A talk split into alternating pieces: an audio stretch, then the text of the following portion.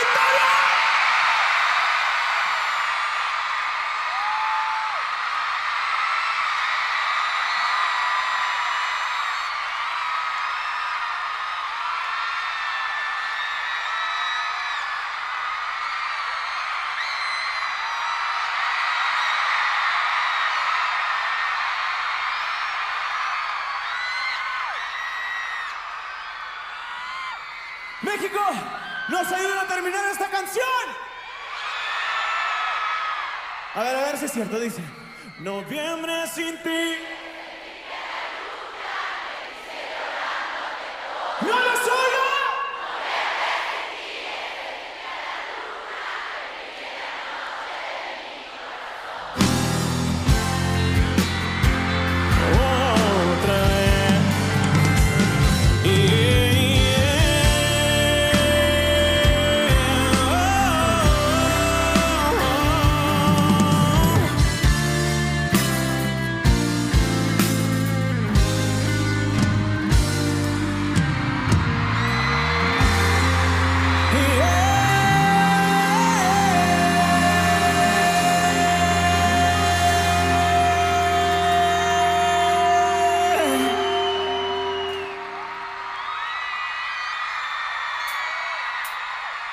A partir de este momento comienza el horario de protección al corazón. La permanencia frente a la radio depende exclusivamente del cariño que cada uno se tenga. Este programa trabaja con las emociones. Cualquier semejanza con la realidad es tu responsabilidad, ya que solo vos podrás afrontar lo que fuiste, lo que sos y lo que querés ser ante un imprevisto impacto con ciertas verdades que desconocías. Entendemos que quizás hayas estado huyendo demasiado. Es hora de dejar de escapar. Gracias por volar con buenas compañías. Con ustedes, Daniel Martínez. Hola, buenas noches, ¿cómo estás?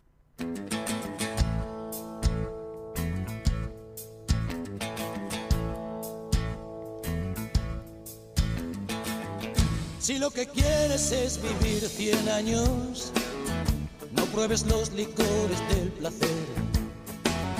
Si eres alérgico a los desengaños, olvídate de esa mujer. Compra una máscara antigas, mantente dentro de la ley. Si lo que quieres es vivir 100 años, haz músculos de 5 a 6 y ponte gomina que no te despeine el vientecillo de la libertad. Un hogar en el que nunca reine más rey que la seguridad. Evita el humo de los clubs, reduce la velocidad. Si lo que quieres es vivir 100 años, vacúnate contra el azar. Deja pasar la tentación, dile a esa chica que no llame más. Y si protesta el corazón, en la farmacia puedes preguntar. Tienen pastillas para no soñar.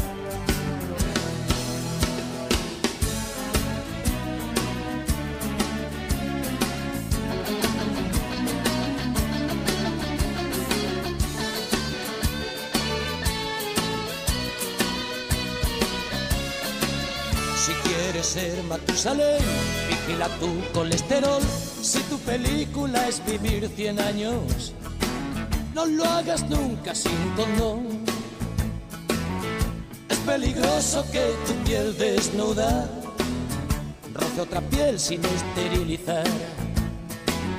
que no se infiltre el virus de la duda en tu cama matrimonial.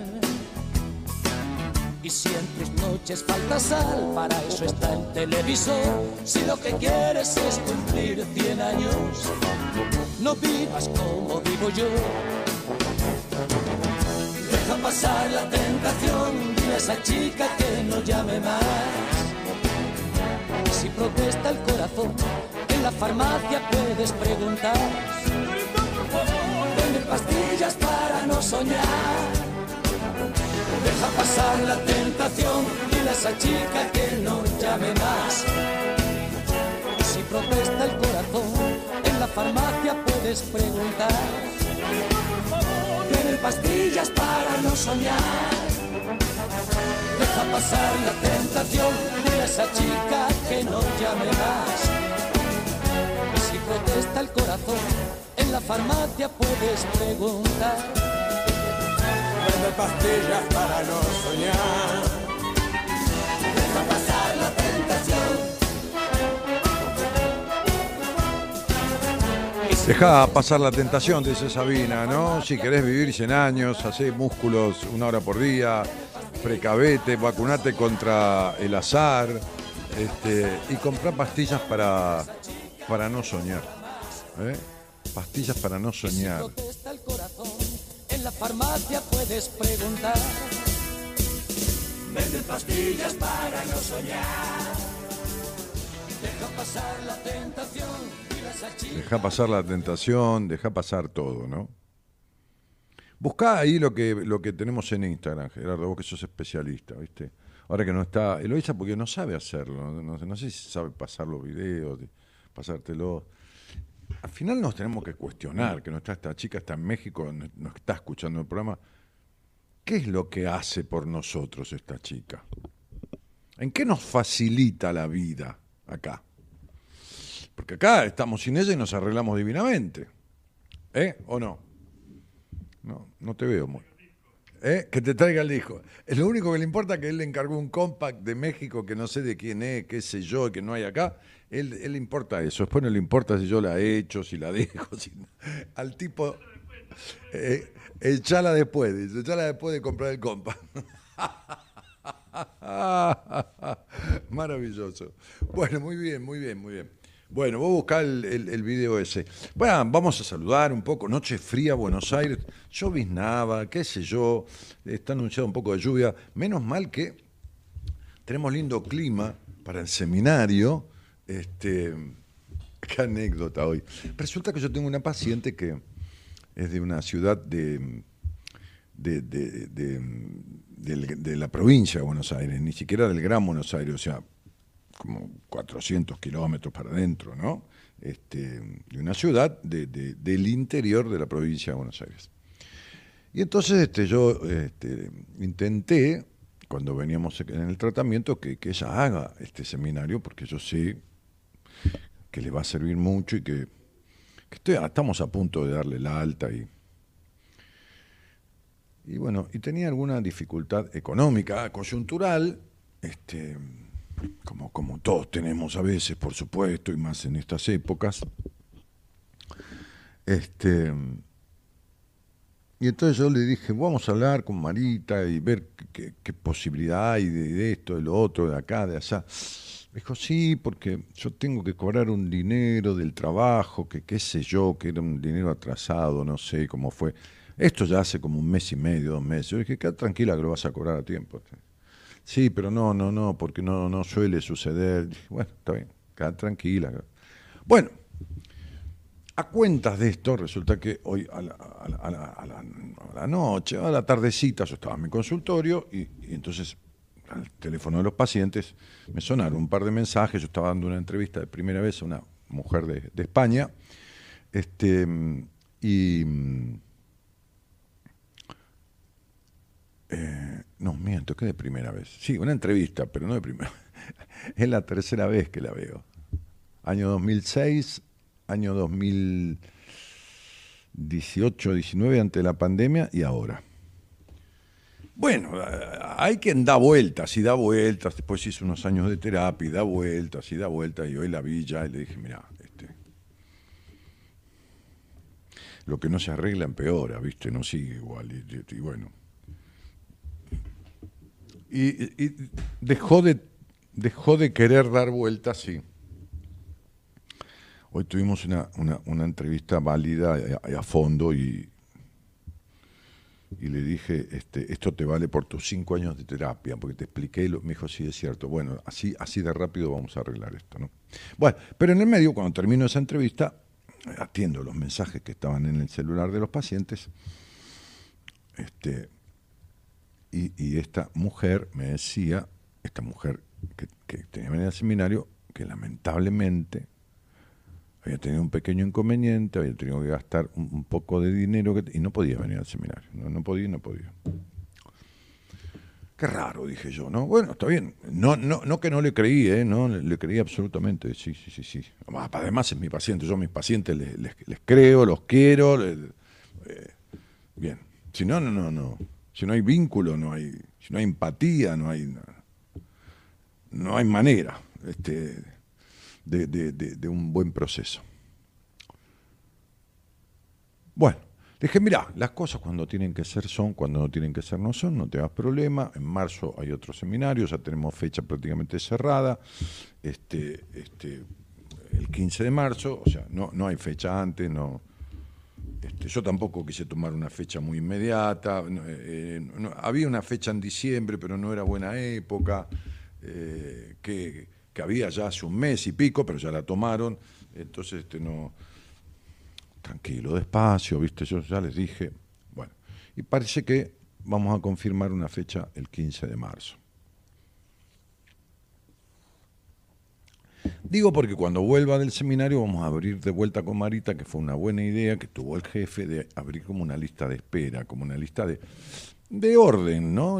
Bueno, yo, eh, cuando tengas este, la certeza del seminario y los valores, te imaginas que de acá a marzo, como estamos aquí en la Argentina y en varios países, eh, eh, no, en varios no, tres o cuatro países del mundo nada más, este, con el proceso inflacionario, este, nadie te va a dar un precio para marzo. Pero sí haremos una lista que la va, la va a guardar Marita, la va teniendo, y cuando tiene los valores por allá por enero, qué sé yo, ojalá y Dios quiera, este, bueno, Dios siempre quiere.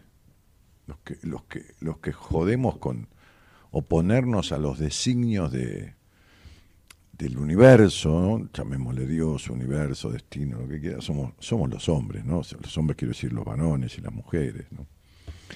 Eh, y cuando tengamos valor, entonces Marita agarra esa lista, porque después escriben 100, 150, 200 personas, ¿no? Entonces, caben 30, 33, 35.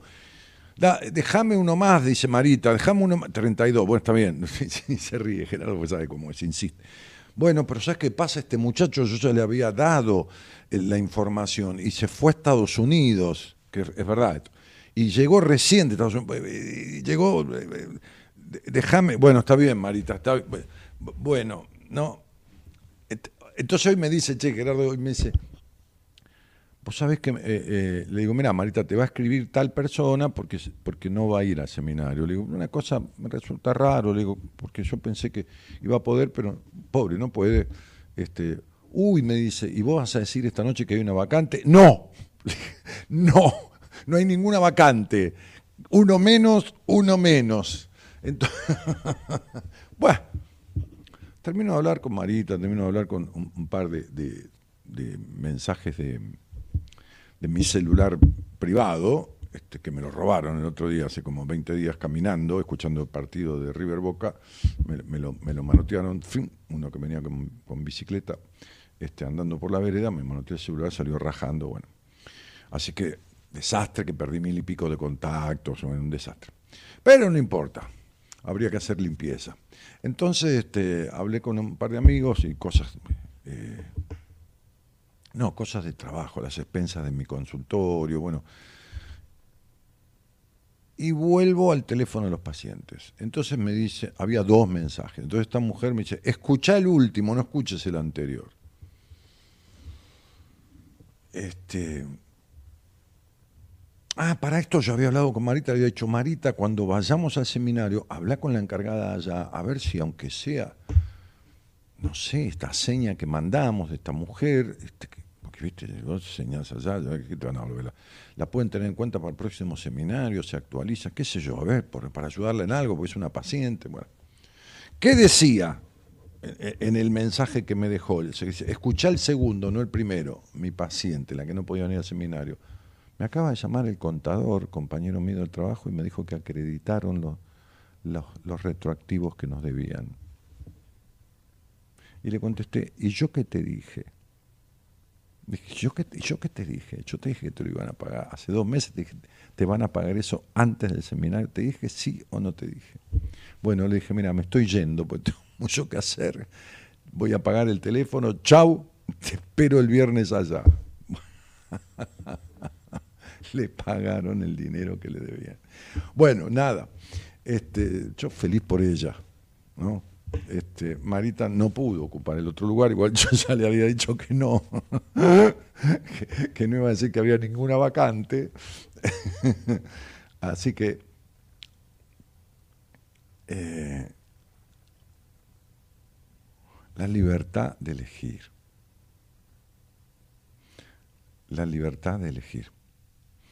Estábamos en casa, yo, yo no había hecho ningún, ningún posteo para el programa de hoy, le dije a mi mujer, este, estábamos en el living, antes de, preparar algo de comer.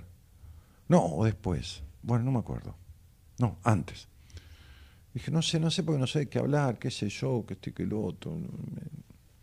No, se me ocurre. Me dijo, ¿por qué no hablas de tal cosa? Le no, no me suena, no, no, no.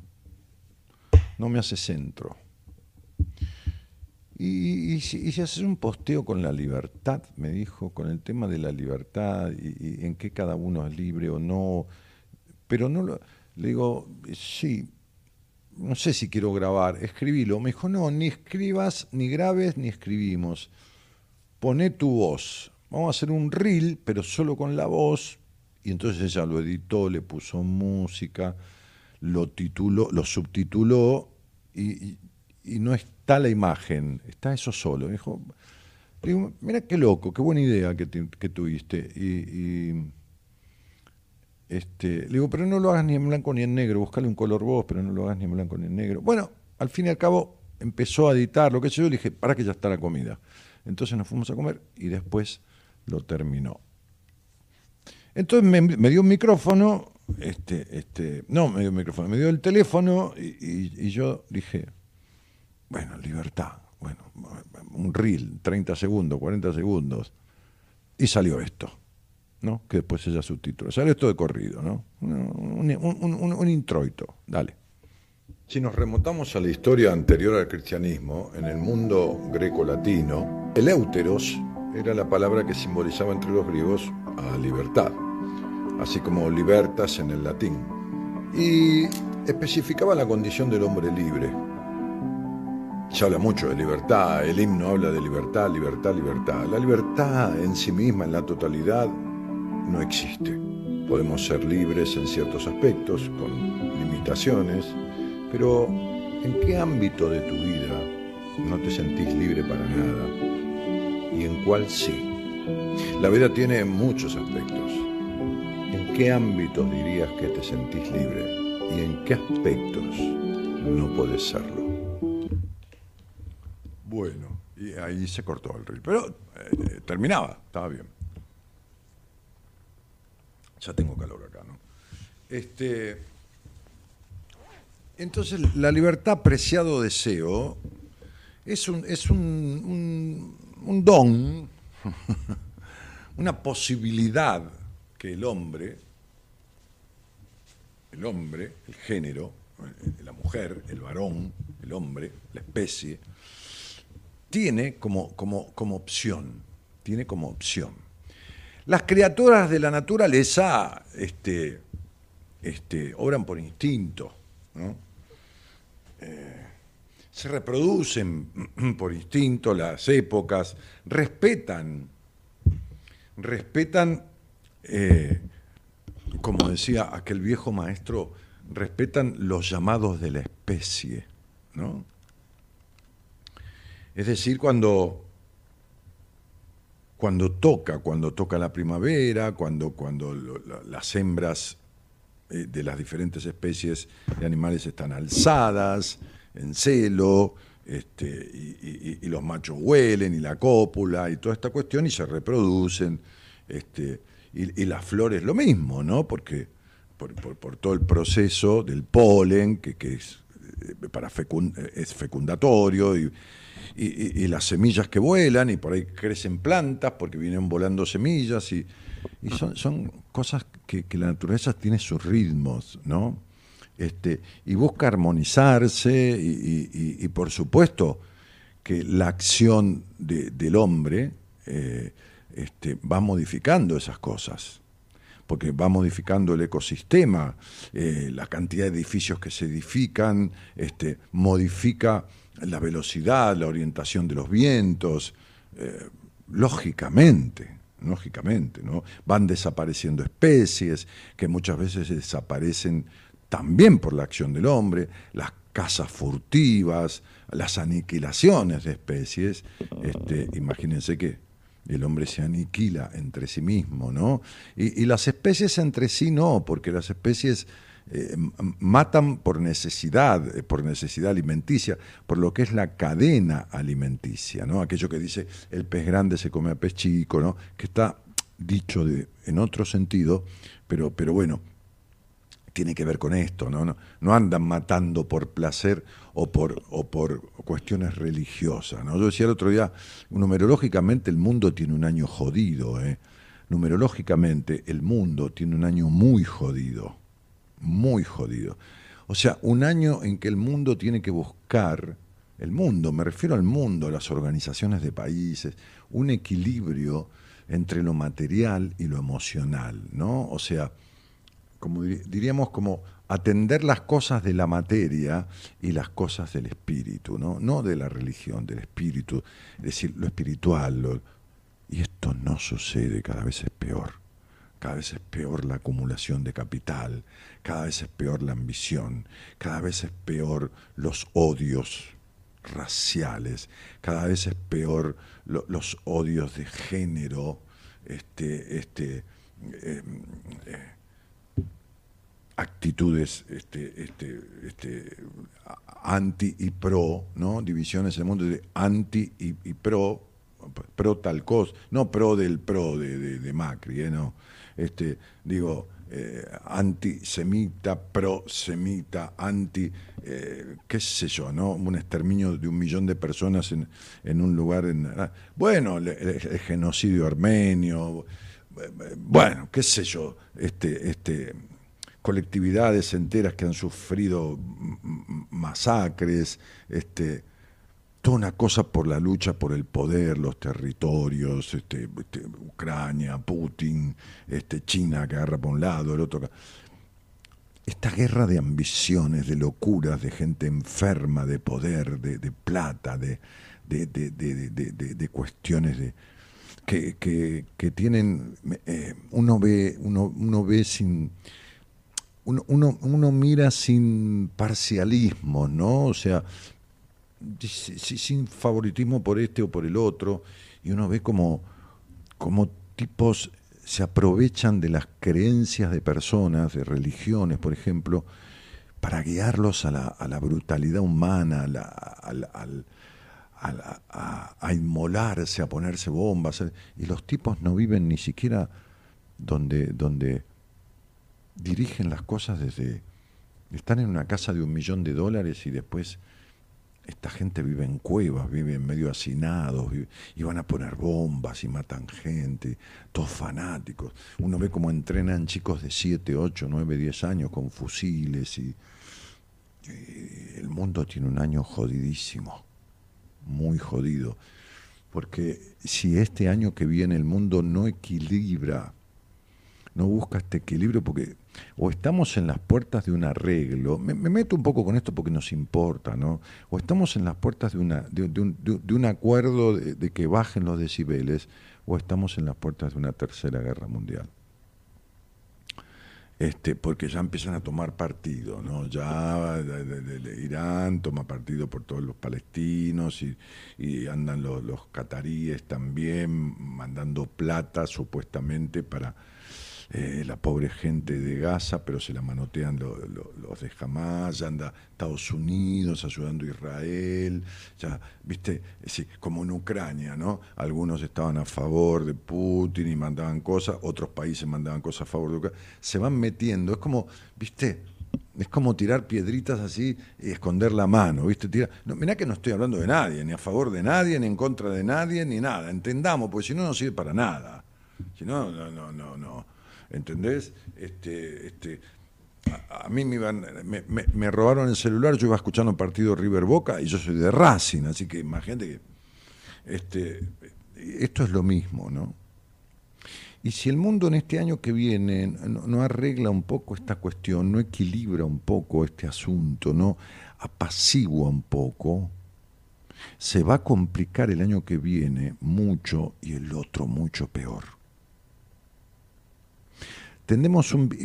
claro, bueno, pero pará, vos nos estás vaticinando, yo no estoy vaticinando nada, yo no soy un adivino, yo estoy marcando una tendencia. Es decir, cuando uno estudia y, y- y profundiza, hace 30 años que, que, que me dedico a esto, pero no 30 años con un librito haciendo siempre lo mismo, 30 años profundizando, verificando, eh, eh, analizando, como el otro día, el lunes, que analicé la vida de este chico, la vida, va, un poco el espectro de este chico, este, este, mm, eh, ¿cómo era? Perry, Matthew Perry, el, actor de Friends que, que- apareció muerto ahí en la casa. Para explicarles a ustedes cómo es que que un proceso como, como el que vivió él, este, y numerológicamente lo expliqué un poco, eh, le ayudó a dejar la droga, pero no a dejar la dependencia de las sustancias. Porque en la casa no encontraron drogas, pero encontraron antidepresivos, anti, anti, ansiolíticos, un montón de cosas que si, que si el tipo se sentía para la miércoles y se pasó de vueltas por ahí, le bajó la presión, se desmayó y se ahogó adentro del, del jacuzzi. Este, porque, porque no, no apareció un paro cardíaco ni nada ahí en, en- la primera fase de la, de la autopsia. Entonces, digo, analizando un poco, un poco, porque yo me dedico a las personas, no a lo universal, pero viendo un poco el quilombete que hay y viendo un poco el año que viene que toca, lo que toca, lo que, lo que inclina, porque es decir, no determina nada, es decir, no hay manera de que... Cuando, cuando yo empecé a dar curso de numerología, me acuerdo que las personas empezaban a aprender un poco, ¿no? Entonces, me decían, ah, pero me tocó tal número, es, es negativo. Na- na- nada es negativo nada positivo, es decir...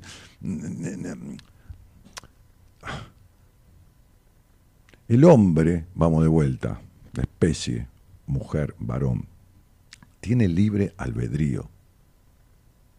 Elige.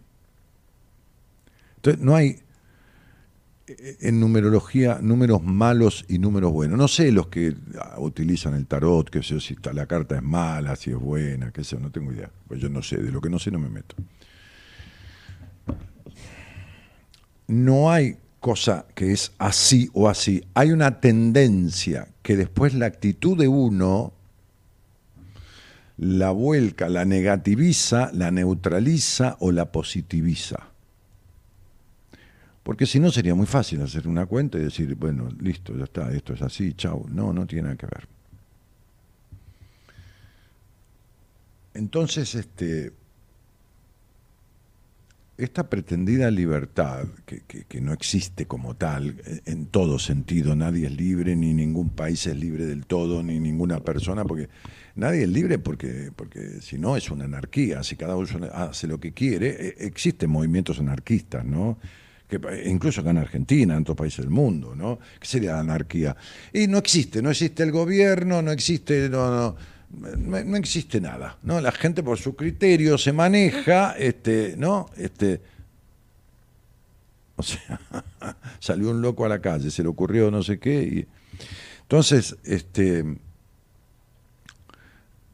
eh, las libertades individuales tienen que ver con decisiones personales. Ahora bajo de lo universal y mundial a, a lo, a lo individual. Entonces, por eso decía yo en ese reel de Instagram, Nadie es libre absolutamente, ¿no? No se puede, es imposible, nadie, nadie, nadie en la vida, ¿no? Se puede decir que libre que es esa persona, bueno, sí, dentro de los cánones, dentro de las posibilidades, dentro de... Y dentro de los ámbitos de la vida de una persona, hay ámbitos en los que une, ámbitos, no digo ámbitos en la radio o, en, entre los amigos, no, ámbitos de la vida personal en los que uno se siente más libre y en los que uno se siente nada libre en los que uno no experimenta libertad. Hay parejas en donde la persona no se siente libre de nada. Ejemplo, la dependencia emocional, ejemplo, la sumisión, ejemplo, ¿no? La, tiranía, ¿no? Dentro de una pareja, que es el psicópata, el, el, que está con un narcisista patológico, ¿no? Este, el, qué sé yo, ¿no? Hay hogares en que no hay sentido de la libertad, porque hay una hay un enseñar a los hijos no a pensar, sino cómo tienen que pensar. Es decir, no hay una libertad de coherente, por supuesto, y de acuerdo a las edades, de, ir escuchando. ¿eh? No, hay una no escucha, hay una dictatoriedad, hay, hay ámbitos que no dan posibilidades de, ¿no? Hay trabajos en los que los jefes son tiránicos, ¿no? Es orden de esto, y listo, y chau, no no, no aceptan casi opinión, no, no, eh, son casi diría maltratantes, no, no, no son gente de estimular la iniciativa. Entonces las personas en sus diferentes ámbitos de la vida, en su hogar, en la pareja, en las amistades, en, en, en lo laboral, en la profesión, eh, no hablemos de libertad con mayúsculas, pero mayoritariamente libre, es decir, con posibilidad de decidir por sí mismo, con, un buen ámbito. Entonces, este es el punto, ¿no? Estaría bueno escuchar tu voz, si, querés sin decir el nombre, si querés dejar una fecha, pero contestando, ¿en qué te sentís lógicamente libre, en qué ámbito de tu vida te sentís libre y en qué no sos libre para nada, o en qué en realidad te estás sintiendo privado de tu libertad. No, no en la cárcel, sino privado de la libertad. ¿Qué te pasa con la libertad? ¿no? Hablemos de eso, ¿no? Sugiero yo, pongo el tema ahí en el tapete, ¿no? Hablemos de eso. Sé que el mundo no está libre, ¿no? Y que, y que, cuanto más los grandes poderosos del mundo están más presos que nunca. Están presos. De muchos factores presos. Imposible. No, no, importa que tengan una casa de 130 millones de dólares como las hay. No, no, no importa. Uno se da cuenta que están presos de muchos factores, pero, pero no quiero entrar en el análisis de esa gente este, o, de los líderes de ciertos países, no, no, no, no me interesa, yo no hago un programa político, este, político digo, no partidario, sino eh, la mirada sobre la realidad eh, de política del mundo, ¿no? Eh, la política, digo, no como, no, como símbolo de partido político, sino como lo que yo entiendo la política, que es acción sobre la realidad. ¿no? Yo entiendo la política como acción sobre la realidad. ¿no? Eh, este, entonces, este, este programa es para, para lo individual. A veces por ahí, que soy elección, hablamos de algo, pero bueno, tampoco mucha bola pero es para lo individual. Entonces, si quieres grabar un mensaje, o ¿qué te pasa con la libertad? ¿Qué te pasa con eso? No? filosofa un poco, ¿no? ¿no? No hay una respuesta. Esto no es una no es 2 más 2 y vos tenés que saber que 2 más 2 es 4, o logaritmo de 2, que es coma 30.103, ¿eh? una tabla de logaritmo de memoria. No, no, no, no, no pasa eso, ¿no? Este, eh, es un programa de, expresarse, de, de, lo que estamos hablando, o de, algo adyacente, si se te ocurre, o complementario, o suplementario. Pero ¿qué, qué, qué te pasa con la libertad? Si querés hacerlo simple, ¿te sentís mayoritariamente libre? No, sí. ¿Querés salir al aire? ¿Querés averiguar? Porque por ahí te crees que sos una persona con mayoritario sentido y logro de libertad en tu vida. Libertad entre comillas, ¿no? Como decía, nadie es libre totalmente.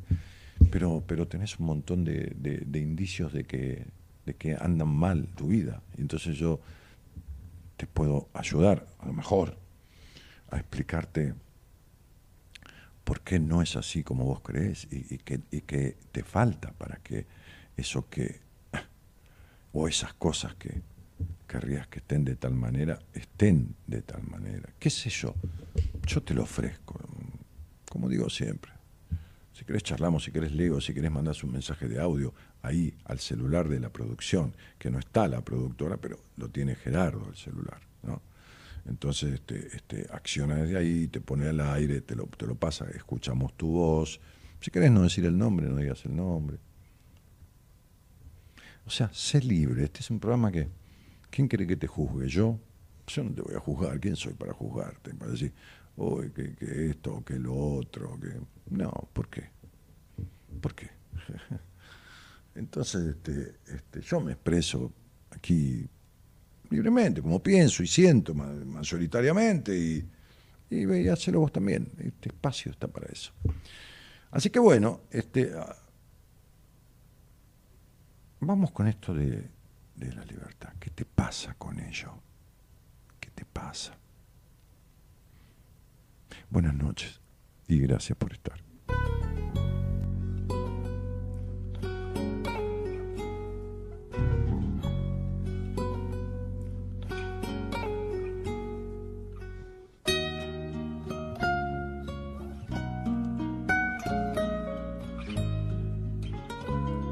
Que todos buscamos lo mismo. No sabemos muy bien qué es ni dónde está. Oímos hablar de la hermana más hermosa que se busca y no se puede encontrar. La conocen los que la perdieron los que la vieron de cerca irse muy lejos. Y los que la volvieron a encontrar la conocen los presos. La libertad. Algunos faloperos algunos con problemas de dinero porque se despiertan soñándola. Algunos que nacieron en el tiempo equivocado. La libertad. Todos los marginales del fin del mundo, esclavos de alguna necesidad. Los que sueñan despiertos, los que no pueden dormir. La libertad.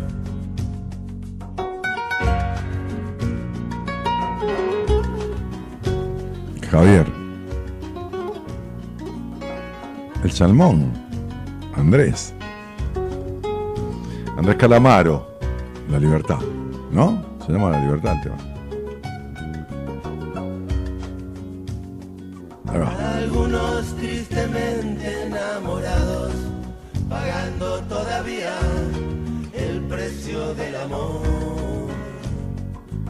Algunos que no pueden esperar y no aguantan más la necesidad.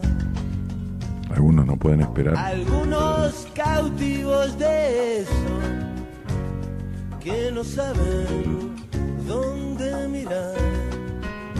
Tengo algunos hermanos y una hermana muy hermosa. La Libertad. Igual que Norberto, me pregunto muchas Norberto es ¿Dónde napolitano. Papo. y no dejo de pensar. Será solamente una palabra, la hermana hermosa, la libertad.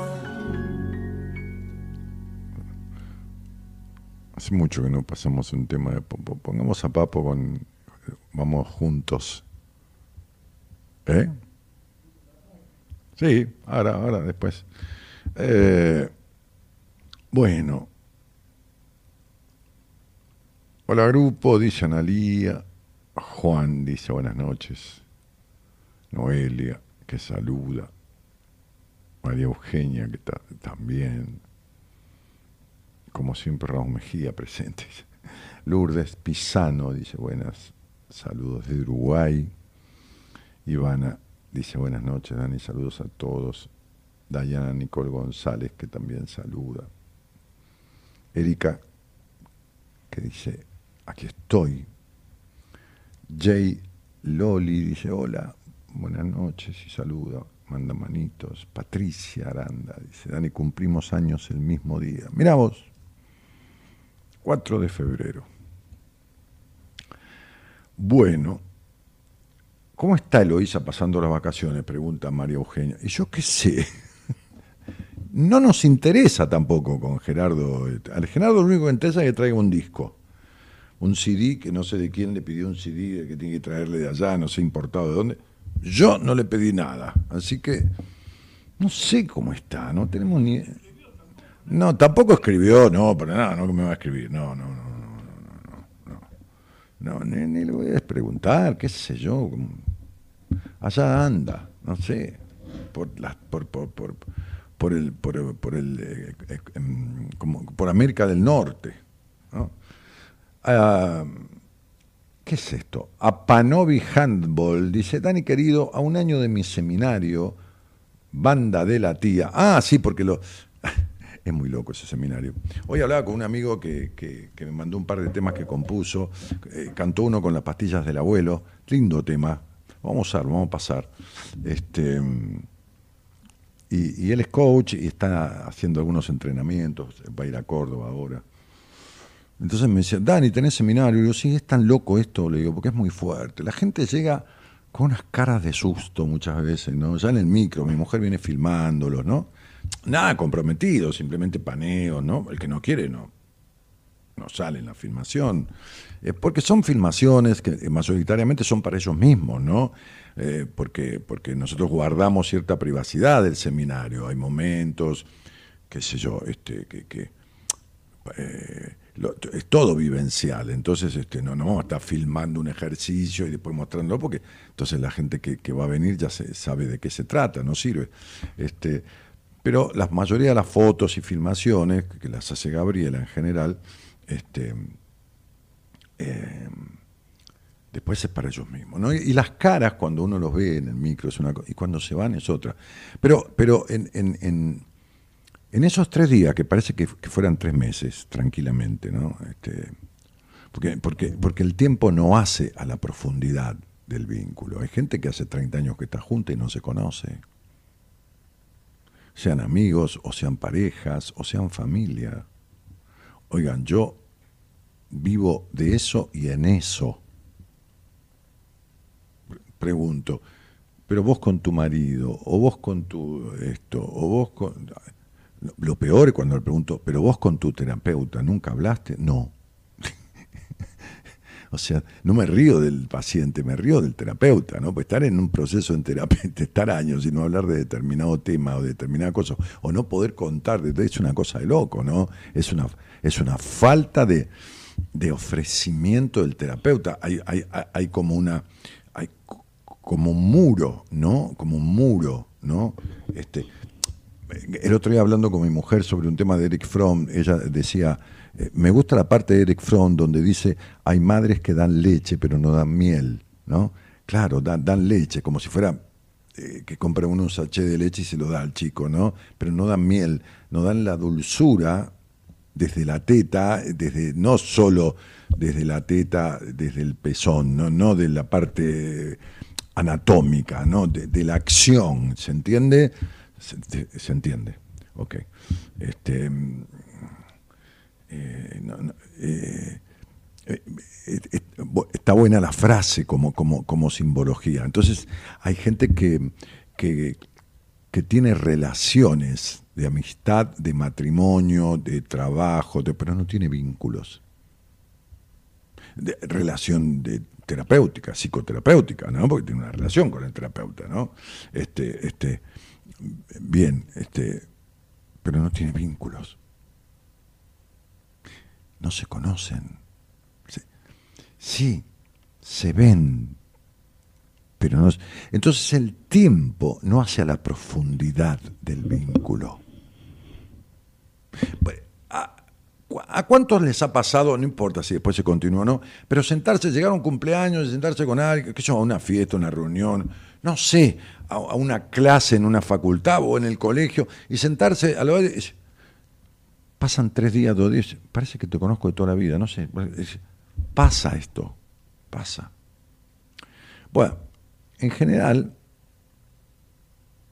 porque nada es absoluto en la vida, nada es matemático, los grupos son totalmente heterodoxos en el seminario. ¿Qué sé yo? Vienen gente de diferentes latitudes, eh, provincias, países, qué sé yo. Este, cuando termina el seminario, parecen todos hermanos de leche, ¿no? Como si hubieran tomado de la misma teta, se hubieran criado todos, cual más que el menos tienen un sentido de pertenencia, le ponen nombre al grupo, arman un, un- un- Facebook, bueno, ahora desde que está todo el tema de WhatsApp también, an- antes metían Facebook mucho y, y ahora el, el WhatsApp también, este, y se arman todo un grupo y, siguen, después se encuentran, después, por ejemplo, alguien de, qué sé yo, de Chubut tiene que ir a Mendoza por trabajo y hay un compañero de seminario que es de Mendoza, se conocieron solo dos días, tres días, va a parar a la casa de ese, pero pasa todo el tiempo. Y por ahí uno no va a la casa de gente que conoce hace 10 años. Este, es muy loco lo que, lo que sucede ahí. No, no, no estoy propagandeando nada. El seminario está lleno con más gente de la que yo establezco como, como límite, porque yo la conozco, Marita, que me digo 30, 32, y después siempre, bueno, este, no hay otro hasta marzo, o sea que estoy hablando así como hablo suelto. Porque en ese seminario lo que sucede es que aparece la libertad. Aparece la libertad. Nadie cree, ni de casualidad, que se iba a expresar en la vida, que iba a sentir, que iba a vivenciar, que se iba a emocionar, que se, a partir de casi la nada, con gente desconocida, y se iba a integrar y profundizar de la manera que sucede. Es así, hace 10 años que es así, nunca es el 100%, ni le pasa al 100% el 100% de lo mismo, porque evidentemente cuando estamos almorzando o cenando, porque así desayunamos, almorzamos, merendamos y cenamos todos juntos, este, alguien le echa más sal a la comida y alguien no le echa más sal. La, la gente que nos prepara de comer y que por cierto es rica la comida, este, este, este, pone ahí, uno le echa la sal, el aceite, otro no le echa sal, otro, qué sé yo, es este, este vegano y le hacen comida para veganos. Este, este, evidentemente, nadie es igual que nadie, pero nadie se va de ahí como entró. Nadie. Nadie. Nadie sale como entró. Nadie. Y todos experimentan cuestiones que tienen que ver con sentirse libre en algunos aspectos que no lo han sido. En, en muchas de las personas que vienen, nunca en la vida. Y claro que esa cosa queda implicada, queda improntada, ¿no? Por eso hay pacientes que yo los tomo en una entrevista que me dice, yo quisiera atenderme con vos, Dani, qué sé yo, o lo derivo, porque también puede ser que sepa, pero digo, pero, pero, y le digo al terapeuta del equipo, mira, te mando un caso así, así, así, así, así, así, así, así, esta es la cuestión, te sugiero tal tema, pero me comprometía que va a ser un seminario. Y hay gente que no le sugiero venir a un seminario, para nada. No veo que haga falta, qué sé yo, es por otro lado la cosa. Así que bueno, entonces este eh, Hablamos, hablamos de, ¿Vos tenés a alguien en línea para mí? Ah, pues estás hablando por teléfono y te estoy escuchando, te estoy dando bola, te escucho y se te me mete la conversación porque creí que era para mí, pero. Este, bueno, dice Dani, querido, a un año, mirá, mirá todo lo que me hiciste hablar, a Panovi Handball, qué sé yo quién sos. Ponete el nombre tuyo, dejate de joder. Dice, seminario Banda de la Tía. Ese seminario se pusieron Banda de la Tía. Porque había una señora ahí que le empezaron a decir tía y andaban con ella para todos lados. Buah. Fue, según todos, el que reunió una energía increíble. Todavía recuerdo cada momento, cada ejercicio, abrazo del alma. Ah, es el gato, ¿qué haces, gato? ¿Cómo te va? Este, sí, sí, fue muy fuerte. Ese, grupo fue fuertísimo, una, una energía. Bueno, to- es muy loco, ¿no? Pero, pero, pero nosotros como nosotros que, que nos pasa que hace 10 años que conducimos estos seminarios, todo el equipo, en, en momentos nos emocionamos también con lo que vemos y ya sabemos lo que vamos a hacer. Y sin embargo nos, nos viene la emoción. Este, vamos notando que los grupos orientan hacia, este es un grupo movedizo, es un grupo muy histriónico, es un grupo tranquilo, es un grupo, pero la movilización interna sucede siempre. Este, qué alegría escucharte en, vivo, dice Dafne de Siré. Dafne, que, ha sido paciente mía. ¿Cómo estás, Dafne? Un cariño grandote. Bueno, gracias por estar por ahí. Este, eh, dame, un, dame un audio, a ver, ¿quién, alguien mandó un audio? Buenas noches, quiero participar con el tema de hoy sobre la libertad. Yo siento que tengo libertad de hacer eh, lo que quiero, em, pero me siento limitada o que siento que no tengo libertad o que en este momento me siento amarrada económicamente porque mi economía en este momento está dependiendo de otras personas. Mi fecha de nacimiento es 19 de febrero de 1966. No sé tu nombre, ¿no? Pero, pero cuando uno nace en un hogar donde no es escuchado y, genera cierta dependencia emocional y se esfuerza por ser tenido en cuenta, este, y este hogar le deja tan baja confianza en sí mismo, como tenés vos, tan baja estima, este, baja autoestima, o como quieras llamarle, baja confianza, este, entonces de una manera o de otra va a generar en su vida vínculos dependientes, económicamente, este, este, emocionalmente, este, va a generar eh, sueños que no se van a concretar o que se van a concretar y, y se van a romper o se van a escapar rápidamente. No, no sé tu nombre, no, no lo dijiste. este, no sé si vivís aquí en Argentina, tenés un acento eh, centroamericano.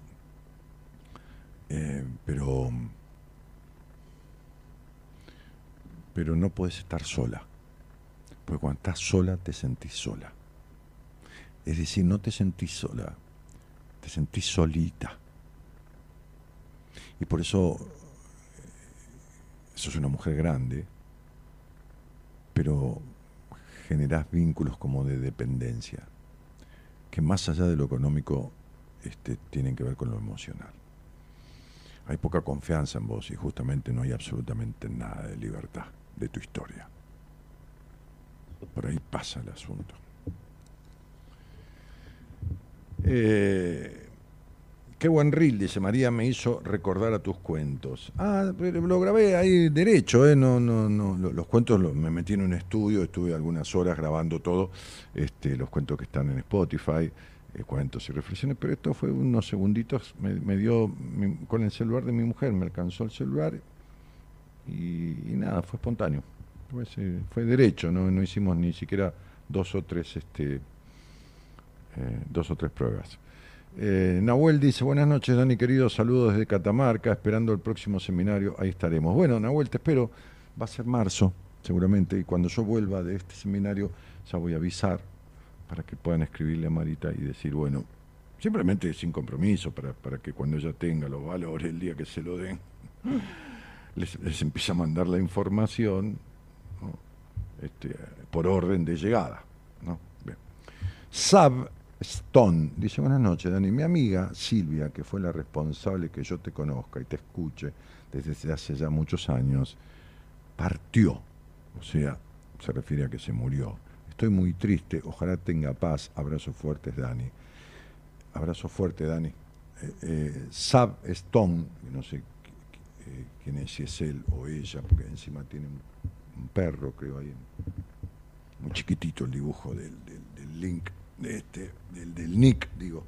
Este, eh, si, me- si decís que esperás tenga paz es porque no la tenía. Mira, ha- hay, hay- yo suelo decir que, y esto vale para mí, para ustedes, para todos, ¿no? Que hay muertes que son liberadoras, ¿no? Y, es una frase que encontré, no de nadie, la encontré en mí mismo, que yo, por, por ahí la dijeron dos millones de veces, ¿no? Es muy factible, pero cuando yo digo esta frase es de tal, digo es de tal, pero esto no, no sé, a mí me salió un día y dije, hay muertes que son liberadoras para los dos, para el que se muere y para el que queda. Porque el que se muere está sufriendo emocionalmente, físicamente o las dos cosas, de manera irreparable por ahí, o prácticamente irreparable, ¿no? Na- na- Nadie es quien para decretar, pero bueno, y el que está, digamos, entre comillas, mejor o, más sano, está sufriendo lo que está viendo el otro. O sea que me imagino que esta mujer no tendría paz en su vida, ¿no? Por eso vos decís, ojalá tenga paz. Miren,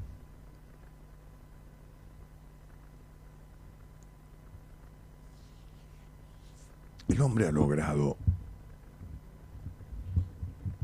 revelar, develar misterios. El hombre ha logrado. Hoy escuchaba a un, a un cirujano, a un, a un traumatólogo.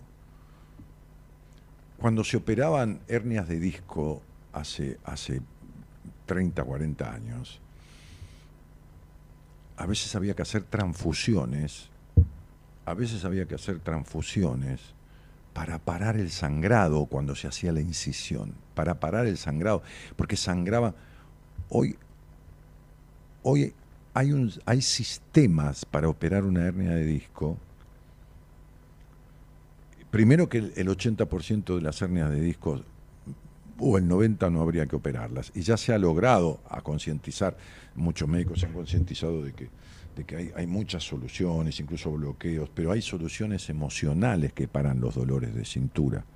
Y, hay otras soluciones que, que, que- resuelven la, hernia de disco. Pero bueno, no me voy a meter en ese tema, que conozco perfectamente, que lo he vivido en gente allegada, y, y bueno, ok. Pero hoy en día hay, cuando se llega al extremo de una operación, de una hernia de disco, los sistemas que hay para operar y el tipo de anestesia que hay ha- hacen que no se produzca sangre, prácticamente no hay sangrado. El hombre de, de, de, no poder levantar vuelo hace 130 años o 140 años, no, no, no, de- que- que- de 20.000, 30.000 años que anda por la faz de la Tierra, eh, nunca voló. Inventó la, la aeronavegación, los autos. En los últimos 100 años las comunicaciones, los autos, también, así las bombas, así, así los elementos de destrucción también, las armas, ¿no? Pero este, hay, y ya existe, y tiene Estados Unidos y tiene China, cierta, ciertas máquinas que les mostraba el otro día que, que carga adentro de los grandes aviones y que tiran en el aire ciertas sustancias químicas que alteradas con, lo, con, la- con las sustancias que componen la atmósfera producen lluvia.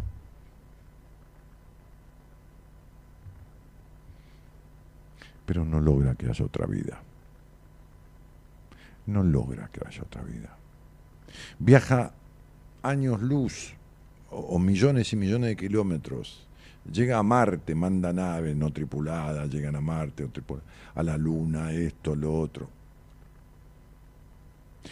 Hay millones de galaxias, el, in- el- el infinito es infinito. El universo es infinito. Toda la creencia de la otra vida es una cagada. Es una recontra cagada. ¿Sabes por qué? Porque te hace vivir esta sin ocuparte de lo que tendrías que ocuparte a fondo si tuvieras conciencia de que no tenés ninguna certeza de que haya otra. La única certeza que tenés en esta vida es que esta es la única que tenés. Todo lo demás no existe. No existe porque vos no podés afirmar que existe bajo ningún concepto de nada ni de nadie que se murió y vio un túnel, una luz blanca y todas esas cosas que yo le creo al que lo dice, pero cualquiera que entra en un estado de, de pararse el corazón y todo lo demás, evidentemente tiene un sopor y una situación donde el cerebro empieza a desconectarse y donde evidentemente va a haber una luz o una luz o lo que sea, o el cerebro puede imaginar tal o cual cosa.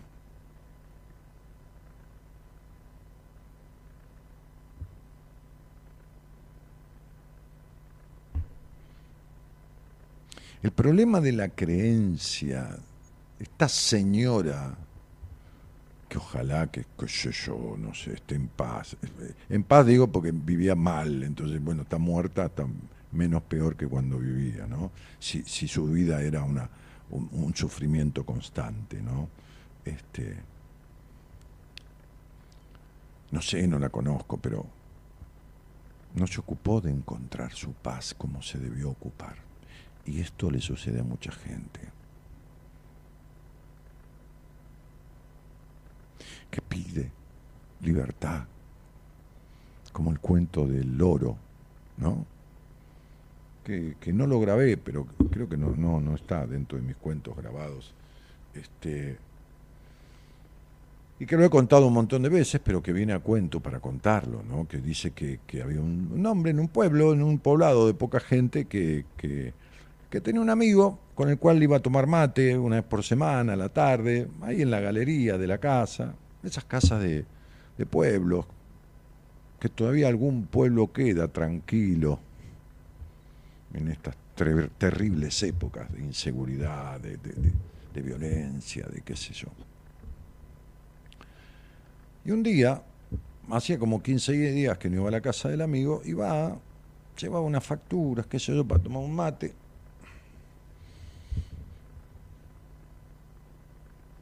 La casa tenía una reja, una, una verjita con una, con una, con una libustrina bajita en la entrada, una puertita ahí. Entraba, se iba por el costado, el amigo estaba ahí en la galería, a la tardecita. Pava, mate y un jaulón. Y adentro del jaulón, adentro, a ver, ahí estamos. Adentro del jaulón, un loro. El amigo se sienta y el loro empieza a gritar, libertad, libertad, libertad, libertad, libertad, libertad, con un grito medio desgarrador. Entonces el amigo dice, ¿qué es esto? ¿Qué le, qué le pasa, pobre bicho? Dice, nada, qué sé yo, el loro, por ahí cada rato arranca a gritar libertad, qué sé yo qué le pasa, andás a ver. Y no, dice, soltalo. Dice, ¿por qué lo voy a soltar? Si a mí me gusta el loro, me lo regalaron y me gusta, ¿por qué lo voy a soltar? Está cómodo ahí en el jaulón, le traigo de comer, que este que el otro. Déjalo, qué sé yo.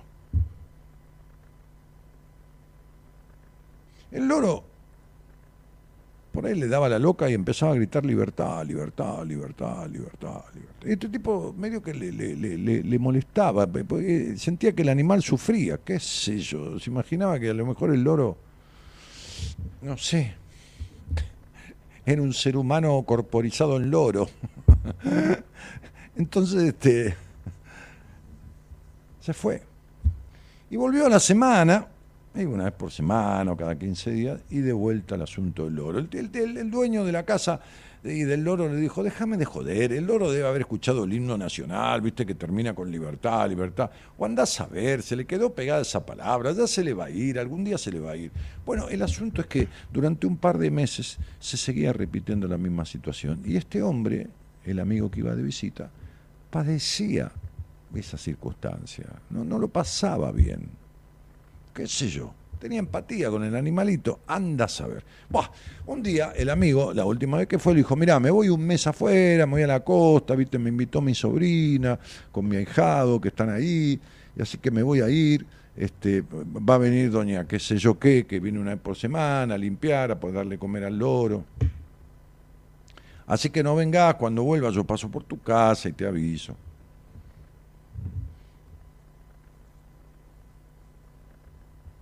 Había pasado una semana que el hombre ya se había ido. Y el amigo pensaba en el loro y pensaba en el loro. Él sabía que la señora que limpiaba la casa iba una vez por semana qué día iba. Y un día no aguantó más. Y esperó la tardecita, en, en esas horas en que no es de noche ni de día. Además, cualquiera que lo viera entrar a la casa era del pueblo y sabía que él era amigo de- de- de- de- del hombre y vaya a saber qué. Y entonces se abrió la, la puertita entre medio de la libustrina, se metió en la casa, rodeó, se metió en el, en el lote, digamos, rodeó la galería y se fue para el lado de atrás, donde estaba la jaula del loro. Y apenas lo vio, el loro empezó a gritar.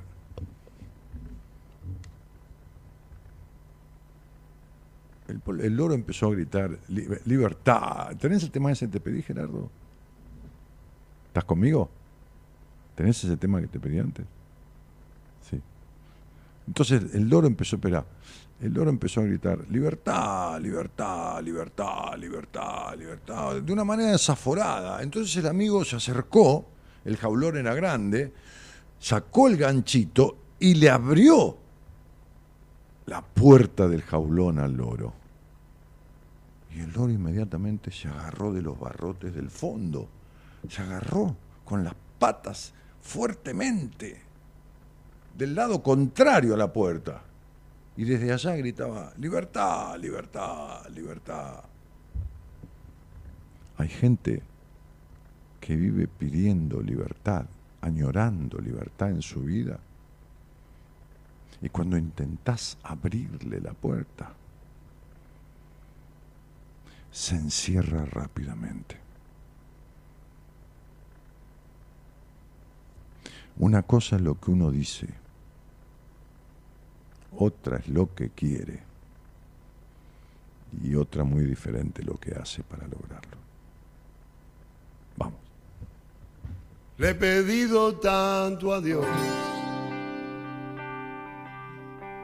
que al final oyó mi voz. Por la noche a más tardar, mm, yendo juntos a la paz. Cartas de amor en el hall.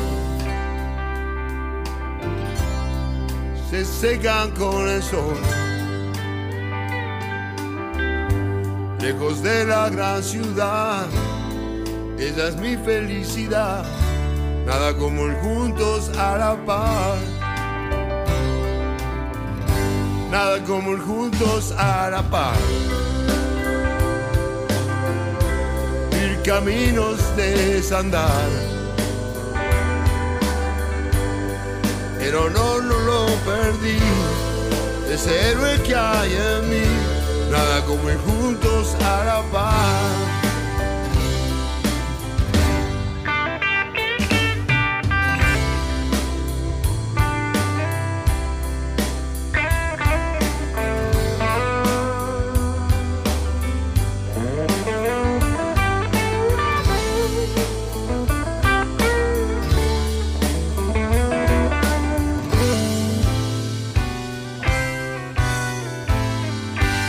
Su nombre, sé su edad y sus gustos en la intimidad. Cuando un corazón se entrega y el mañana nunca llega, ¿qué más puedo hacer? Nada como ir juntos a la paz. caminos de desandar. Pero no, no lo perdí, es el héroe que hay en mí, nada como el juntos hará paz. El honor no lo perdí, es el héroe que hay en mí, nada como el juntos hará paz.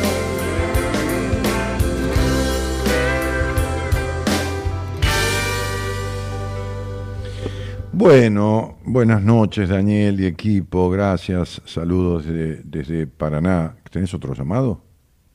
Ok. Este, Estefanía Caputo dice, hola Dani, buenas noches a todos. Relatás lo del seminario y lo revivo. Gracias, dice, es tan valioso todo lo que se vive ahí y lo que uno se trae, uff, es mucho. Bueno, qué bueno que sea mucho y no demasiado, ¿eh? porque lo demasiado es de más. ¿no? ¿Viste? Demasiado es una palabra negativa. Pero cuando es mucho, está bárbaro. ¿no? Sí, yo sé, Estefanía, porque bueno, yo te conozco y sé lo que has vivido y lo que te ha servido y lo que, bueno, posterior al seminario hemos laburado y cómo estás ahora. Y bueno, este, increíble, ¿no? Ese cambio de energía lo que produjo, ¿no? Es como que alteró, alteró en el buen sentido el orden de tu vida, ¿viste? Se terminaron situaciones familiares, que no voy a entrar en detalle, ¿no? Pero cosas que venían arrastrándose, como digo en uno de mis libros, en un cuento, este, que también es un cuento que tampoco grabé, una historia, que, es una historia verdadera que me contó un cura un día, este, tomando el té en mi casa, un, un obispo, que éramos amigotes, ¿viste? Incluso yo hice un edificio de seis pisos a media cuadra de, mi inmobiliaria, cuando estaba con la inmobiliaria en Raúl Mejía, y en el primer piso se mudaron mis padres, que tenían un chalet, eh, y, bueno, y, yo, no- vivía con ellos ni nadie, era, la casa era muy grande, y, y- iban a estar más seguros, había habido robos en el barrio, a ellos no les tocó, pero entonces se mudaron al departamento, estaban más tranquilos, en pleno centro de Raúl Mejía. Y en el sexto piso vivía este obispo del edificio. Este, y entonces me contó una anécdota. Y la anécdota terminaba con esta historia diciendo, este, eh, una anécdota que había vivido él cu- cuando vivió en Francia, en la casa de una señora, eh, en donde fue a tomar el té también. Este, y cuenta que la señora esta tenía una criada, era de muy buena posición económica, tenía algunas mucamas y dentro de las mucamas una, lo que se llama una criada, se llamaba en la antigüedad, más preferida, que era la que la atendía más directamente a esta señora de la sociedad francesa y qué sé yo.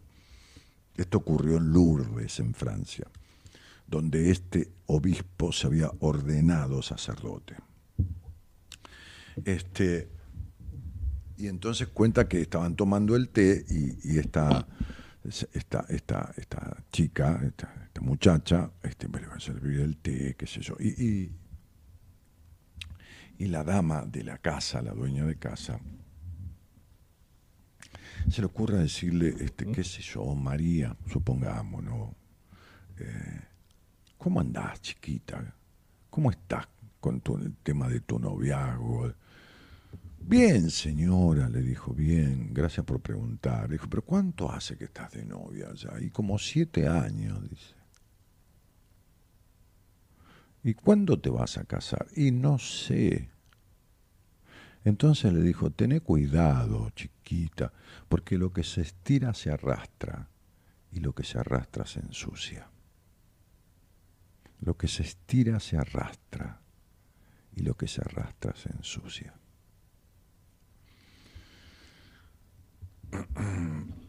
Y, hay cosas, ¿no? Como decíamos, Estefanía, sin dar detalles, ¿no? Que cuando uno cambia ciertas cosas de su energía, ¿eh? Eh, pero no, no tipo brujería, te prende una vela, bañate con agua con romero, qué sé yo, y, y miel, no, no, no. De verdad, cuando produce un desapego, cuando, cuando, cuando suelta traumas, conflictos de su historia, mandatos de mierda y todo. Es una cosa... Cuando yo le decía a esta paciente, el dinero te va a llegar, el dinero es una energía, el, el dinero mueve el mundo. Y el dinero es una energía. Por eso se hacen talleres de abundancia, se, se trabaja en energía. Yo trabajo estas cosas individualmente. Un taller puede servir para una cosa conceptual, pero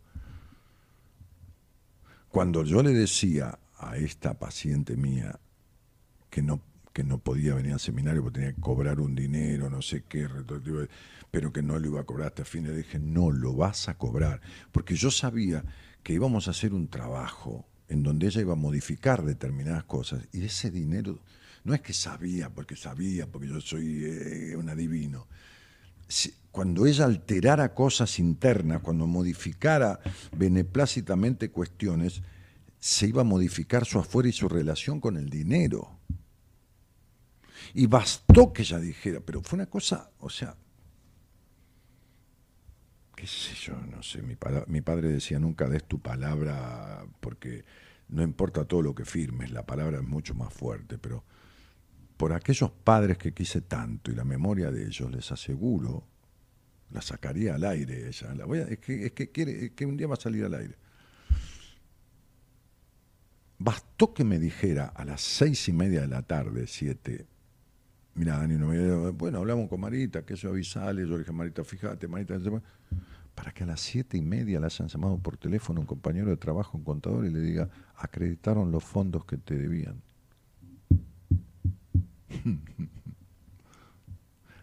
A un día del seminario. Hola, buenas noches. Hola. Hola. Hola, buenas noches. ¿Qué tal? ¿Cómo te va? Buenas noches. ¿Cómo estás? Bien, Bueno, cuánto me alegro. ¿De dónde eres? soy de Isidro Casanova. Ah, mira vos. Bueno, Y de, escúchame, de Isidro Casanova me iba a Congreso a sacar las entradas en una librería eh, y me después me iba a todos los talleres que vos hacías. Ah, en la época. No me perdía ninguno. cada tanto hacíamos un taller en Buenos Aires. La librería era Fray Mocho, una librería de dos señoras este, Sí. que me las había presentado la editorial que edita mis libros y, y que, y que, bueno, era una manera de, de, también de, de- de- de ayudar, eh, que la gente fuera a la librería, por ahí compraba algún libro, no, no mío, el libro que fuera, porque vendían muchos libros, era una librería especializada en textos teatrales y en un montón de cosas así que, que no son muy habituales. Este, y, y- entonces iba, en la época, pero hace muchos años de eso, ¿no? Muchos años, dice yo hace 15 que te escucho. Claro, sí. Y yo ya hace 10 años que dejé de hacer estos talleres. Va, hice uno o, o dos más, este, una vez en Rosario y una vez en Buenos Aires. Fuiste también a Morón, fuiste a Ramos Mejía, Sí. Y fui, ahí me firmaste un libro mira, en Ramos Mejía. mm, Fui a tu casamiento, ¿viniste cuando me casé a la iglesia? sí, tengo una foto con vos, Hubo un montón de gente de oyentes que vinieron a la iglesia. Un día esto tengo pero que... no tengo- tienen foto como tengo yo. Ah, sí, sí. varios, varios saqué, saqué, saqué varias fotos. Este, eh, eh, y, Yo era la última y corrí y me saqué una foto con vos y la tengo acá en mi WhatsApp. Y la, mira, te voy a decir más. Sos un hombre muy, muy parecido a mi marido. Mirá, Era muy inteligente mi marido y tenía tus entradas gracias. como vos. Mirá, Era una persona de muy buen corazón. A pesar de, de todo, vos viste que en el matrimonio eh, hay su en- como en la panadería. es, es na- eh, na- nada es perfecto. Nada, nada es para siempre porque hace 15 años quedé viuda, Bueno, nada es perfecto y nada es para siempre, por supuesto. por supuesto. Y ahora lo que me llevó allá, vos diste el pie de que te tiene atada tu libertad. A mí me tiene liber- esta libertad atada por mi problema de salud. Tengo problema de bronquio, de corazón. Soy anticoagulada y el frío me hace mal. Yo tomo frío y me agarra bronquitis, tuve neumonía, yo sé lo que es no poder respirar. Yo mi casa es grande, estoy con estufas y si salgo afuera eh, ya, viste, me hace mal. De- tuve que dejar de ir a todas las fiestas porque en todos lados hay ventiladores, hay aire, hasta en el colectivo hay aire. Tuve que llevar camperita cuando me iba al bingo de San Justo. Yo salí mucho eh, antes, pero ahora no sé, últimamente el frío me está matando. Tengo 75 años. Soy joven todavía, pero encima ahora me agarró dolor de cadera, encima de chapa. Che, Irene, ¿y cuánto hace que esto empezó a suceder así de manera tan pronunciada? Y mira, yo iba a un baile, este, donde ahí hacían las pizzas y había un lugarcito donde estaba calentito. Entonces yo fui a ese baile, conocí a un hombre, como era muy duro, lo tuve que levantar yo porque el chabón estaba muy quietito, ¿viste? Entonces, bueno, hay que hacer lo suyo, ¿no? Se ve que aprenden en mis talleres. Este. Bueno, sí, y, y entonces, pero ¿cuánto hace de eso, Irene, querida? Y mira, ahora que no salgo y hace bastante. No, pero porque- ¿cuánto hace que empezó tu Mira. tema de los bronquios y, y de- Y hace el de los aires, así que me hace mal mucho tiempo, pero eh, no tanto como ahora. Ahora se- el frío, el frío. Eh, yo tengo mucho frío siempre. Yo ando con gorra, con saco. Vergüenza me da, pero mi cuerpo tiene frío.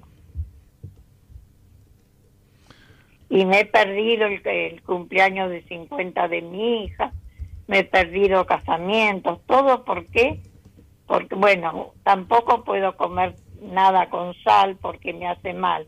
Y yo soy adicta a la comida, me gusta comer, me gusta comer cosas saladas y sufro porque tengo que comer la sopa sin sal, la papa sin sal y, y, y mejor ni te cuento las puteadas que me mando.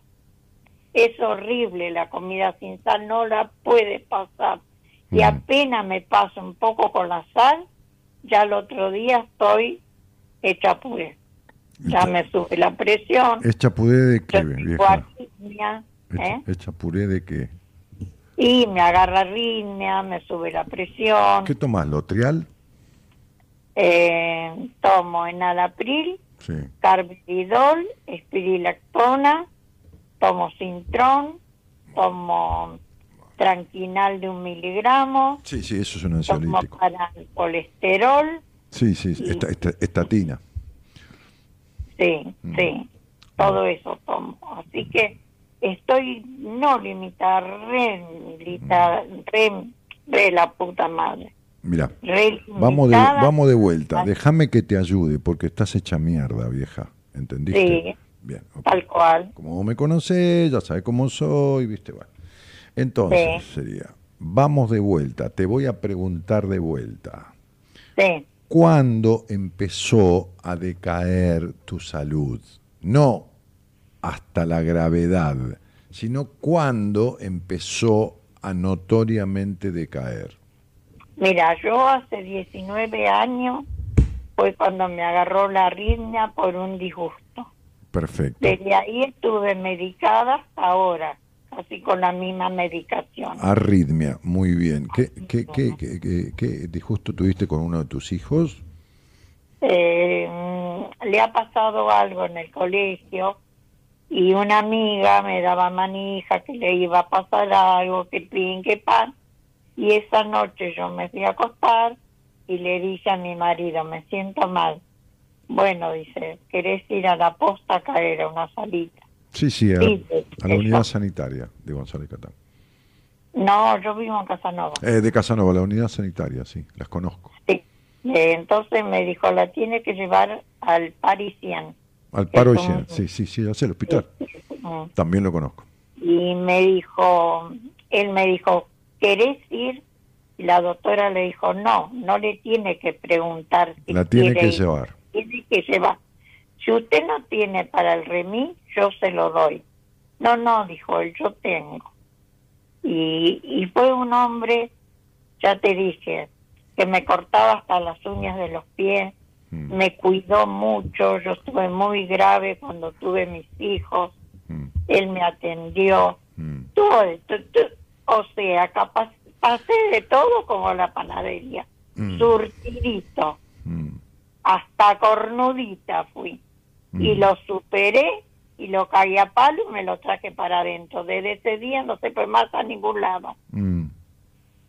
Y siempre que uno es, el- el- es la mamá del hombre que tiene, este, cuando uno vive con su mamá, sale con otras mujeres. ¿Qué vas a hacer? Y vos eras la mamá de este Sí, y sí, tal cual, Dan, como vos lo dijiste A- siempre. a- ahora, hace, ahora hace silencio y escucha. Dale. Dale, Ok. dale. La friolencia. Friolencia. La descripción de la persona que experimenta una sensación de frío, aun cuando no esté expuesta a situaciones de baja temperatura. Tener frío indica que se es una persona tensa, a quien le cuesta trabajo relajarse. Se impide ser una persona cálida, aun cuando exteriormente pueda parecerlo. Es posible que tema que se aprovechen de ella o volverse demasiado afectuosa. Si tienes frío muy a menudo, observa qué parte de tu cuerpo padece mayoritariamente ese frío. Porque la utilidad de esta parte, te estoy leyendo de mis apuntes y de libros que hablan de medicina cuerpo-mente. La utilidad de esta parte para interpretar te dará una indicación del área en la que tienes mucho miedo. El mensaje para ti es que tengas más confianza, que pienses menos, que dramatices menos, que te hagas menos problemas por todo. Cuando una persona tiene problemas en la respiración, en los pulmones, las neumonías son problemas de territorio. Las neumonías. Un, día yo me atendía con un, con un médico jefe de un hospital muy nombrado en Argentina, uno de los tres o cuatro hospitales más, no, no voy a decir cuál, más, más renombrados de Argentina. Entonces estaba en el consultorio de él, haciéndome un chequeo, que era cardiólogo, y, era el director general de ese, de ese famoso o, renombrado hospital. Entonces, este, yo había intentado ir, pero la secretaria me había dicho que no estaba, que estuvo unos días sin atender, estuvo como 15 días sin atender. Entonces le dije, ¿qué te pasó? Le dije el nombre, ¿qué te pasó? No, dice, no, estuve con una neumonía. Neumonía. Le digo, mira, vos sos un médico muy ortodoxo, ¿viste? Sos el tipo de médico que esto es esto y es esto, no, no tiene connotación emocional. Pero te voy a decir que vos tenés un grave problema de territorio. Entonces se puso serio y me miró, me dijo, me estás jodiendo. No, no te estoy jodiendo, tenés un grave problema de territorio. Le digo, hay un territorio que vos no ocupás, o hay un territorio que tenés miedo de ocupar, o hay un territorio que estás impedido de ocupar. Y me dijo, tengo las pelotas llenas de vivir en donde vivo y tener que venir hasta el hospital y mi mujer no se quiere mudar. Bueno, ahí tenés tu neumonía. Te sigo leyendo. Cuando hay problemas de respiración, cuando tenés problemas con el aire, vieja, que nombraste el aire 20 veces hasta el aire colectivo, tenés problemas de respirar la vida. La persona que tiene friolencia, si- cuando teme al frío o si tiene una gran sensibilidad al frío, esta friolencia frecuentemente aparece con más notoriedad después de un suceso en que se vivió una separación con una persona, un animal o incluso un objeto.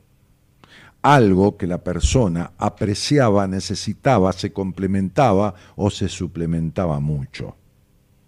Y que sabe esa persona, te estoy leyendo esto, ¿eh? que, que nunca jamás volverá a tener. Esto te pregunté en qué época, porque vos te separaste, te, te- te- te separaste, se- enviudaste hace 15 años, y todo esto empezó a agravarse muchísimo más.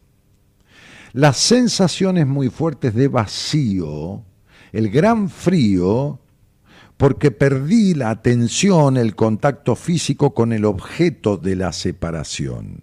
Porque no habla solo de personas, sino de objetos también. Sobre todo también cuando esto puede reavivar situaciones que sucedieron en la infancia en donde también hubo una pérdida o una separación muy fuerte. Y si yo miro tu estudio numerológico, veo que hay un tema muy fuerte con tu padre de una decepción que no sé por qué es, pero es.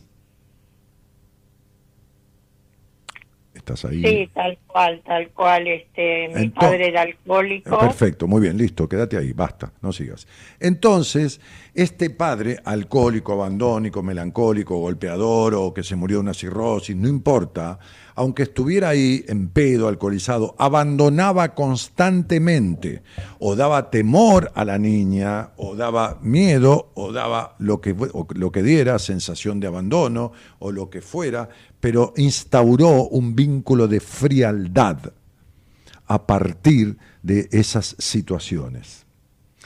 Esa frialdad, por eso agarraste un hombre niño, la, la mina abandonada por el padre siempre encuentra un hombre niño, siempre se encuentra, eh, eh, em, em, no es mágicamente, es una ley de atracción, porque el hombre niño se agarra de esa mujer como si fuera las tetas de su madre y no abandona nunca, pero abandona igual porque no hay hombre.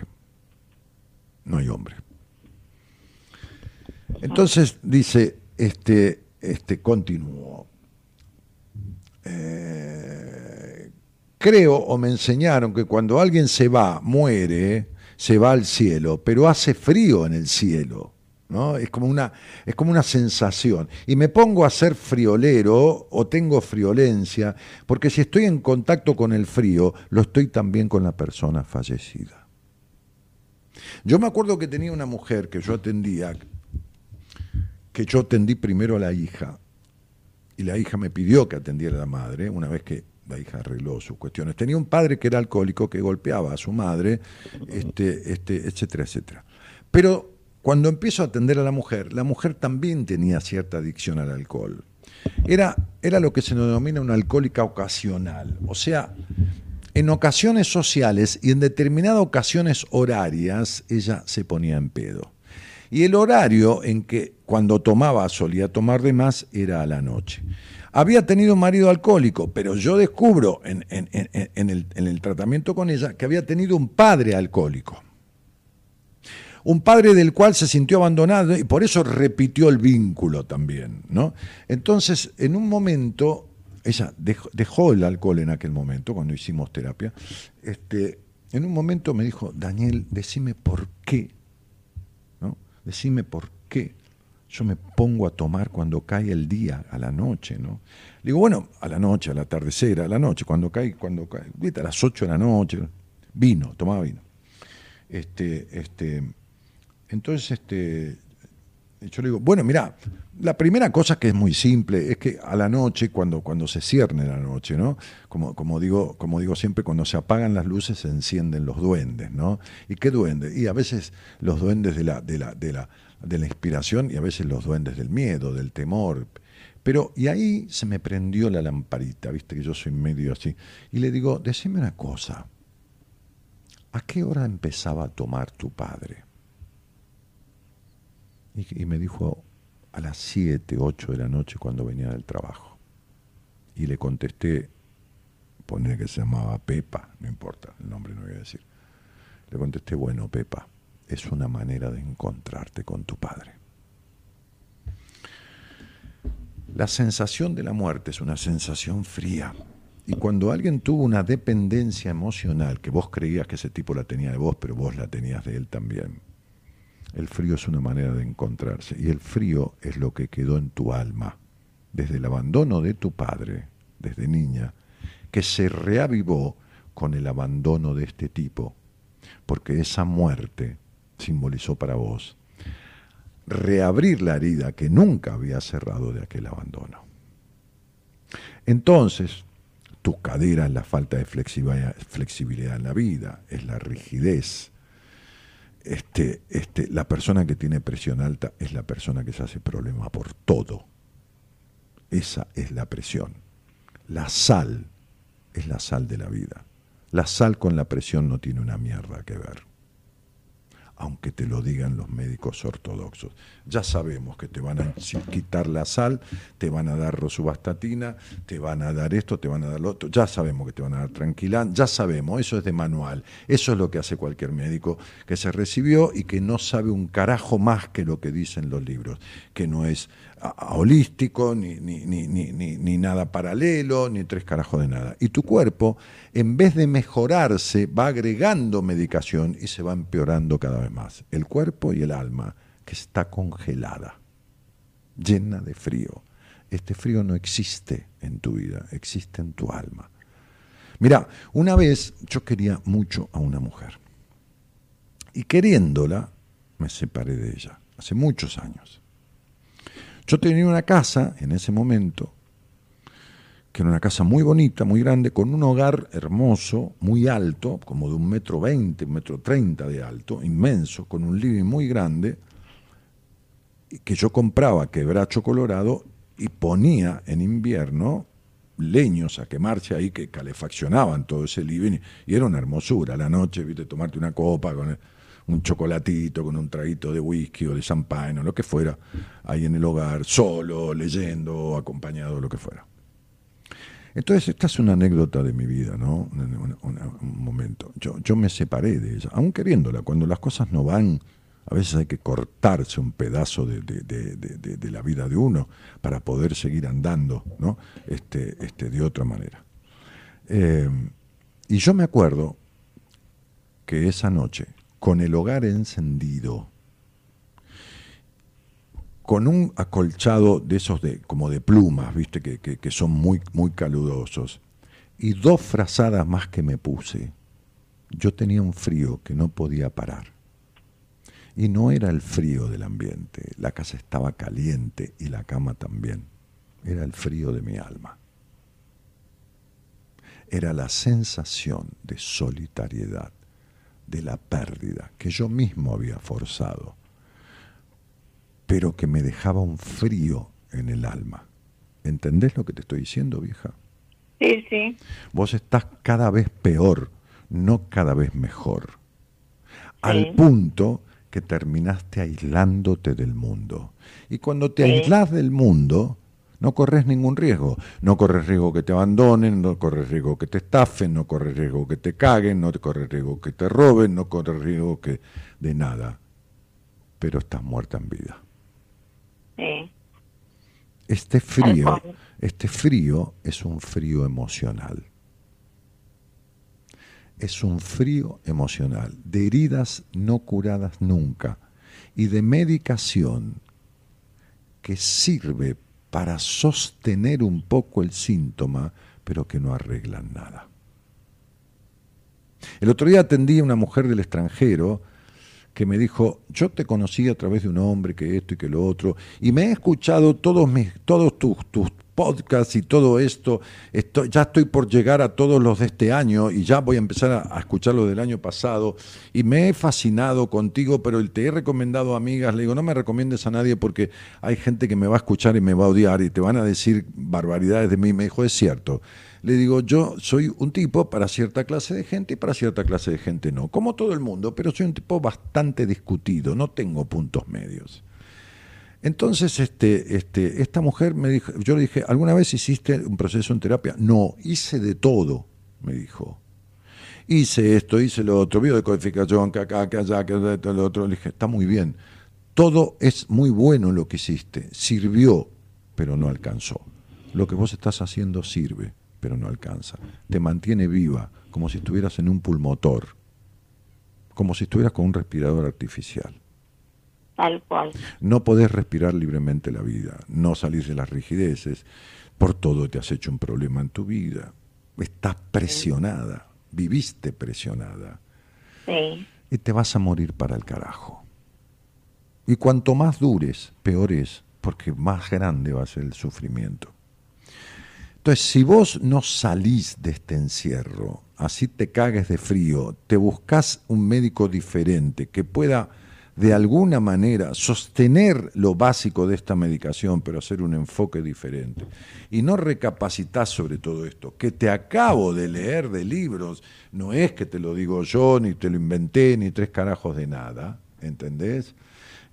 Este, y que dice claramente un poco de tu situación.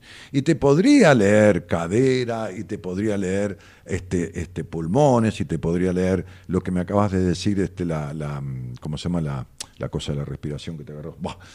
Esto que se morían todos de COVID, la, la neumonía, ¿entendés?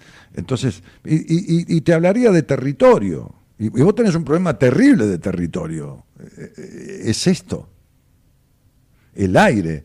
Que, es decir, no se puede vivir sin respirar.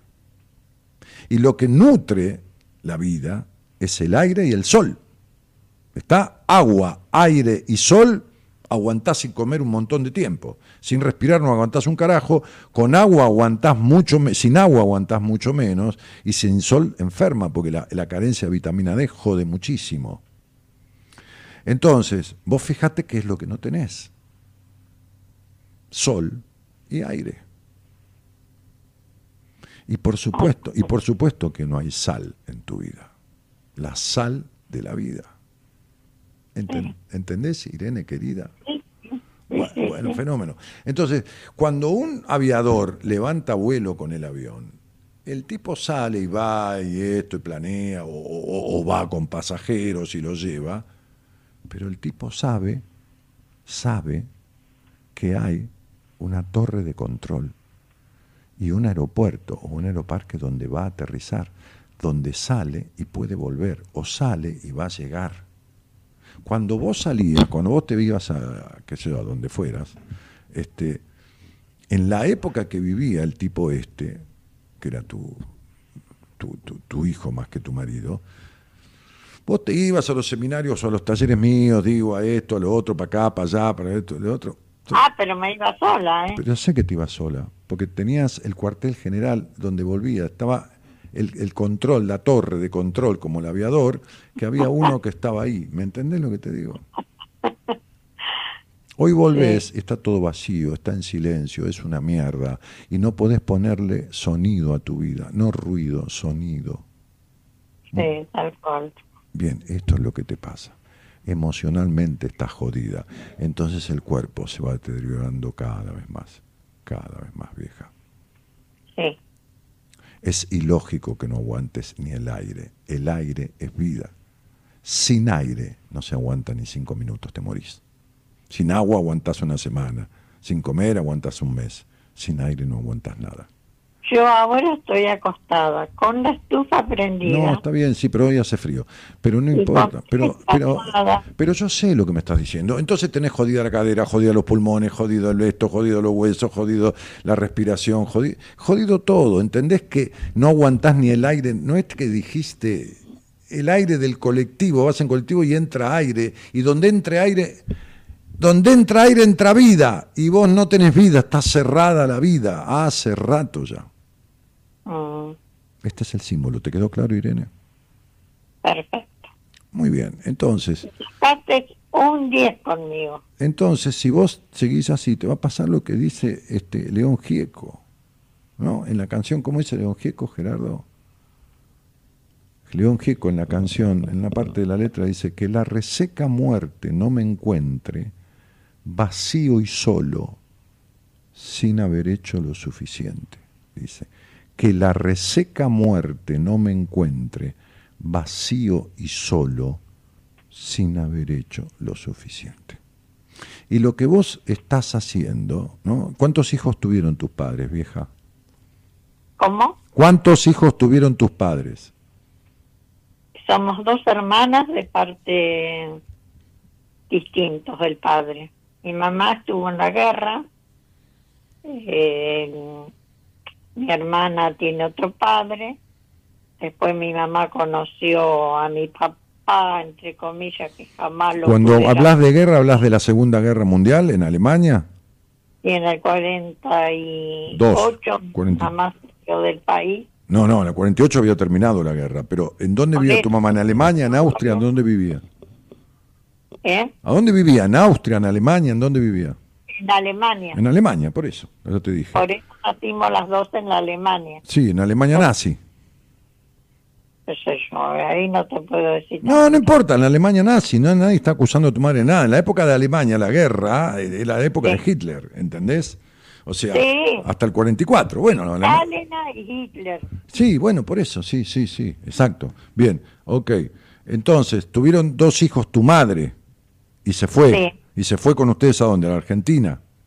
Sí. Bien. Las, ¿Y se casó, y se casó con tu padre? ¿O se, se juntó? No, ¿Qué- ella se casó allá, pero vino sola con nosotras dos. Y después vino él. Hermano lo esperaba acá a mi mamá. Y acá mi mamá conoció a otro hombre. Por eso, tu mamá... eh, un flor, se no, un padrastro, que fue un flor de hijo enfermo, va. Llamámosle, que era un enfermo. Sí, pero era maltratante, Porque- golpeador, era maltratante. Eh, no me dirigía la palabra, Bueno, jamás los escuché hablar. ¿Entendiste que te dije que entendiste que te dijo que hubo una casa y una crianza llena de frío? Sí, tal cual. Bueno, sí. bueno, esto- Yo traigo el frío desde la infancia. Y bueno, y- está bien, bueno, pero es el frío del alma, no es el frío del cuerpo. Sí, Y es lo que no has sanado. Y las pastillas que y las pastillas que vos tomás sirven para contener el síntoma, pero no arreglan la causa. ¿Está claro? Sí. Te mando un beso grande, vieja. Otro para vos, Dani. Fue un gusto haberte escuchado, Gracias, haber querido. hablado con vos. Por favor, un placer. Gracias por tu confianza. Y gracias. Cariño grande. Chao, chao.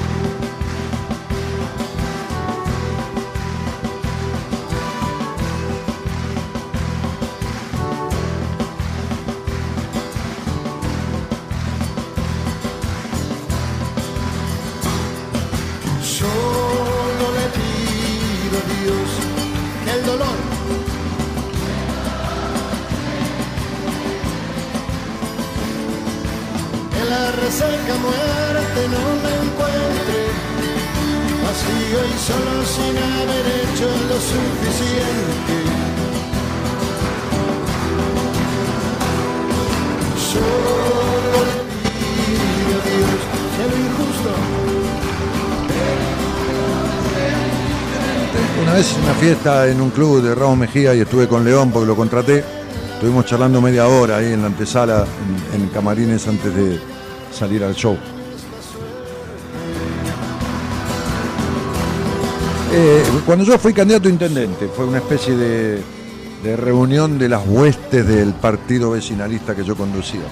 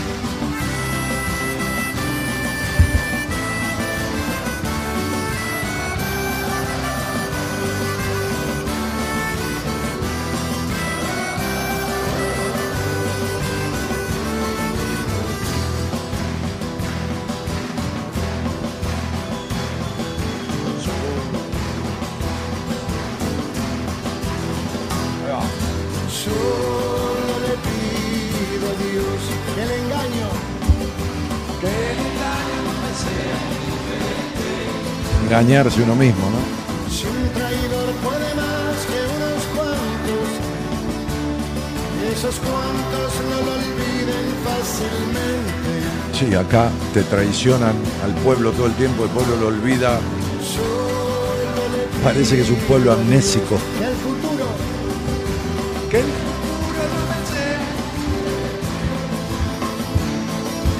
desahuciado está el tiene que marchar. Desahuciado está el que tiene que marchar. El éxodo, ¿no? Los chicos que se van. Solo pido a Dios. Que en la guerra. Justamente, ¿no? De lo que hablaba al principio. Y pisa fuerte toda la pobre inocencia de la gente. Es un monstruo grande y pisa fuerte. Esa parte es mentira. Es un monstruo chico y no pisa fuerte.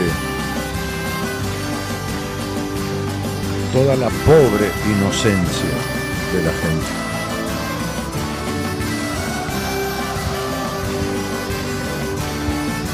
Pueblo inmaduro, ingenuo, no inocente,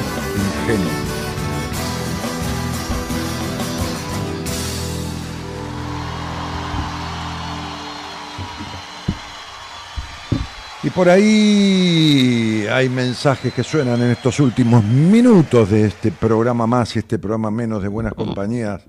Este, ah, ah, ah, buenas noches, Dani, qué lindo suena, hermana hermosa, la libertad, profunda hermandad, dice Angelita.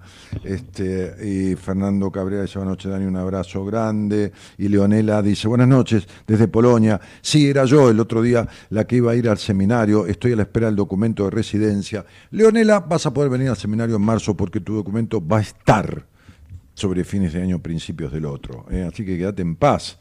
Así que desde Polonia vendrás al seminario, como vino ahora gente que viene desde, esta vez vinieron desde, lados americanos, ¿no? Colombia, este, Panamá, este, bueno. Eh, ah, ah, ah, Daniel y equipo, gracias, saludos desde Paraná, dice Adriana Iseli. Eh, ah, ah, ah, mm, mm. yo de mi ventana veo la iglesia de Roberto porque vivo enfrente. Ah, mira, Marta vive enfrente de la iglesia donde me, me casé. Este, mm, y el, el- edificio de al lado de la iglesia lo construí yo, es decir, con una empresa constructora que está pegado a la iglesia. ¿eh? Este, ahí donde está la heladería, abajo y todo eso. Este, y el de atrás también, que con el de atrás terminé, casi me tengo que exiliar porque vino el 2001 y, no, terminé fundido porque Dios fue grande nada más. Eh, y yo hice lo necesario, claro. Dios no está para arreglarme los problemas a mí. Este, Patricia Ceballos dice, buenas noches Dani, acá estoy escuchando desde Lomas de Zamora, abrazote, siempre son mi compañía, gracias Pato. Sabrina NG dice, así me siento yo, muerta en vida. ¿Y qué haces para resucitar, Sabrina? Primero que te duele el cuerpo, segundo que tenés una foto como si te comieras al mundo, tenés una histeria galopante, pero histeria, ¿eh? Histérica, histérica de manual. O sea, mira, yo no sé nada de vos. Si hubiera un congreso internacional de histeria y yo tuviera, pero no histeria de histeriquita, de, qué sé yo, de ir a bailar, no, no, no, no, no de histeriqueo, no, no, no. El día que quieras te explico esto, ¿no? De histeria entre freudiana y martiniana, ¿no? No, no, no, no tanto lo de Freud, más bien una interpretación de la histeria que este, este, yo te llevaría a vos. Te llevaría a vos como. te- tienen que traer un caso de histeria severo, ¿no? No, no, no. A ver, no, no una histeria ah, porque hay diferentes niveles. eh. Hay ceguera histérica, hay parálisis histérica, hay gente que se le paraliza un miembro, un brazo. Tuve una paciente, yo por horas, y va al neurólogo, y el neurólogo dice, no, pe- pe- pe- perdóneme, acá no hay una ACV, no hay nada, ¿no? Y, se queda paralizado. Eh, hay casos de ceguera histérica, se queda ciego, un par de horas, dos, dos horas. Buah, ok. Este, eh, entonces, Sa- Sa- Sabrina, te sentís muerta en vida porque nunca hiciste nada para sanar lo que te tiene así. Y me parece que sos mucho más joven de lo, de lo, de lo jovial que es Irene y, que está este, muerta de frío en el alma en su vida. César Boggio pone un X23, TCVN, no entren a ningún link que ponga nadie, no hagan cosas porque hay gente que no sé quién es este tipo, pero este, no, no entren a ningún lugar que ponga, o por más que ponga ahí que datos míos o lo que sea. Fer Vallejo dice, te dejo mi fecha por si querés decirme algo más. ¿Algo más de qué si no te dije nada? Y, además yo no, no, no digo nada por fechas que nadie diga. Yo quiero escuchar a la persona, si mandas un audio y, contestás algo o hablar conmigo, si no, no. no, esto no es un oráculo que la gente deja la fecha, no, nada. Este futuro, ¿qué pasará con esa palabra en nuestras vidas? Y Cristina, va a ser mucho de lo que vos quieras que sea, ¿eh? Es como el cuento del pajarito, ¿viste? Aquel, aquellos muchachos que querían joder a un viejo sabio. Este, es, un cuento que, que- yo he grabado, que está en, en mis podcasts de, de Spotify. Qué increíble lo del frío que le explicaste a la señora. Me identifiqué mucho con ese síntoma, algo más que anoté para cuando hablemos. Bueno, Juan, dale, hablemos de una puta vez.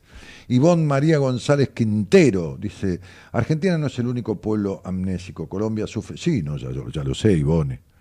Mira, te llamás como una gran amiga que tuve brasilera que adoré, pero amiga, ¿eh? Amiga del alma. Este, un- un- una amiga que era prostituta, este, no era prostituta, estoy mintiendo, se prostituía, na- nadie es nada, ejercía la prostitución en un momento, y yo la conocí de una manera muy causal, este, este, porque, porque, porque, bueno, nada, este, yo tenía un, un de- de- departamento en un apartotel que eran de unos amigos míos, este, este, que eran casados unos amigos míos que ya no existen, de otra época de amistad, no de mis amigos de ahora. De hace, yo tendría treinta y pico de años, hace 33 años atrás, qué sé yo, 35. Y en ese edificio vivía esta chica. Y se ve que se conocía con mis amigos. Y un día vino a tocar la puerta del departamento. Y yo había ido al centro, había salido, pues salía en la capital, yo no salía mucho en mi pueblo, en Ramos, y le abro la puerta y dice, ¿no está tal o tal? No, no está. No están. ¿Y, y vos quién sos? Le digo, soy amigo de ellos. Dice, ay, no me digas, porque yo necesito hablar con ellos. Le digo, bueno, pasá, ¿qué te pasa? Bueno, y ahí me empezó a contar. Bueno, hicimos una amistad inmensa, muy grande. Nos hicimos amigos, pero amigos, amigos de verdad, ¿no? Este, este, amigos entrañables durante un tiempo. Este, la, quise mucho. Después ella es- este, tuvo un accidente, se fue a Brasil, se casó, después vino a Argentina, me vino a ver un día la inmobiliaria con su marido, bueno, nada. Una, una, una, una mujer muy, muy querida por mí. Fuimos amigos, ¿eh? nada más, no, no, nunca fuimos otra cosa. Este, y estuvo re bueno. Yo tuve muchas amigas mujeres. Se puede ser amiga de una mujer y se puede ser amigo de una mujer y, puede y, yo creo en la amistad entre el hombre y la mujer. Este, no, no, no, no tiene por qué haber otra cosa. Eh, o sí o no, pero no tiene por qué eh, mezclarse cuando no- se puede ser amigos y punto. Colombia tiene el mismo mal que Argentina, olvídate, Sudamérica está llena de toda esta cuestión. Este, ya se viene el día de la entrevista, dice Juan. Lo ya sé, te estaba jodiendo, Juan. Lo estoy esperando con unas ganas desde hace como tres meses que salí al aire. Bueno, ya veremos, ya veremos qué te pasa, por qué te pasa, de dónde te viene lo que te pasa y cómo vas a hacer para salir de ello y con quién. ¿Viste? ¿Con quién? Como yo le decía hoy a esta mujer de España. Yo no, no, no sirvo para todo. Puedo atender determinados casos y hay casos que no. Eh, Nadie sirve para todo. Ningún traumatólogo puede operar a alguien del corazón, ningún cardiólogo puede arreglar los huesos, eh, que cada uno en lo suyo. Por eso somos un equipo. Este, si no, iríamos Marita y yo al seminario y listo, chao, con las treinta y pico de personas. no, vamos nueve, diez, este, y, qué bueno que está, que seamos un equipo. Eh, bueno, bueno, esto toca a su fin, toca a su fin eh, por hoy, eh, no, se van a, no se pongan alegres porque yo el, lunes voy a volver. Este, este, hago el seminario el fin de semana, si Dios quiere, y ojalá que Dios quiera. Este, Dios siempre quiere, lo más que uno quiera. Este, y, lo que tiene de bueno la vida es lo imprevisto, y lo que tiene de malo es lo imprevisto. Por eso es mejor vivirla todo lo posible, ¿no? Y en la mayor de las sanas libertades, ¿no? Este, eh, Ivonne María González Quintero. Bueno, gracias por escuchar desde allá, de- desde Colombia. Colombia tiene un nivel de cantidad de seguidores míos en Instagram que es, como decía el otro día, la tercera ciudad eh, de seguidores eh, de Instagram mío es, es este, Bogotá. Igual yo he atendido gente de, Barranquilla, de Miraflores, de, un montón de lugares de Colombia he tenido pacientes. Ahora vienen dos, dos- viene una paciente mía con su hermana eh, al seminario desde Colombia. Son colombianas y, vienen al seminario. Y, y había una psicóloga que está escuchando el programa, este, que fue paciente mía y que también vino de Colombia al seminario hace eh, un tiempito atrás, este, muy emocionada este, por lo que vivió y por, por el proceso que hicimos. Y... Así que bueno, este, nos vamos. Ya está esto. Corazón y pases cortos, como decía Rolando Hangling. Y Sin listo.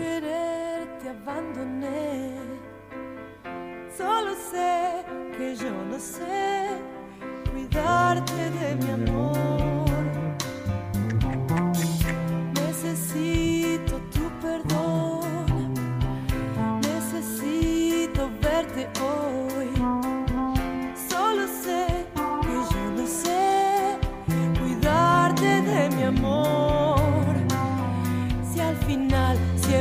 Tiempo se va donde caen los días. Si al final abrazarse al dolor no nos deja brillar. Dime qué será, qué será de los dos cuando pase la vida. Algo ocurrirá, tengo una sensación, una carta guardada, signo del sol.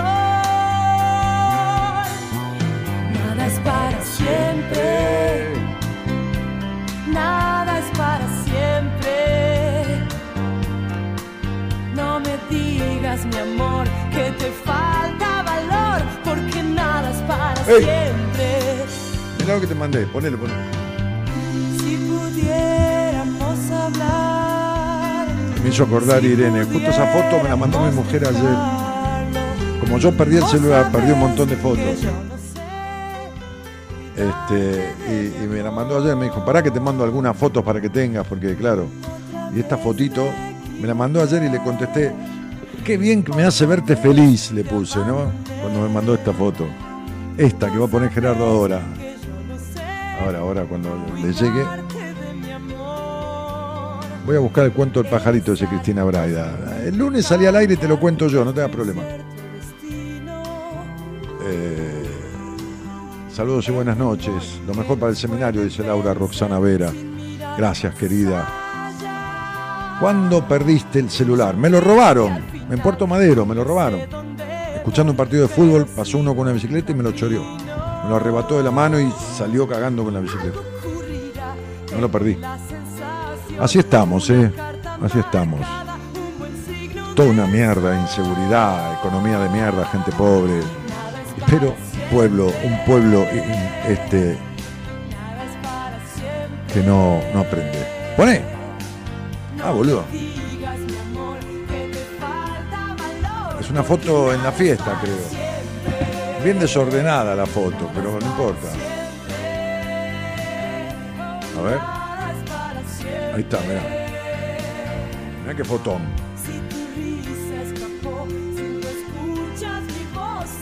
Nada para siempre. Claro, acá no me aparece, pero bueno. Ahí voy a resetear.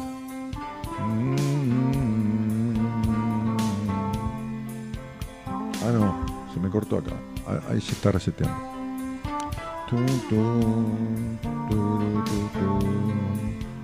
Ahí está.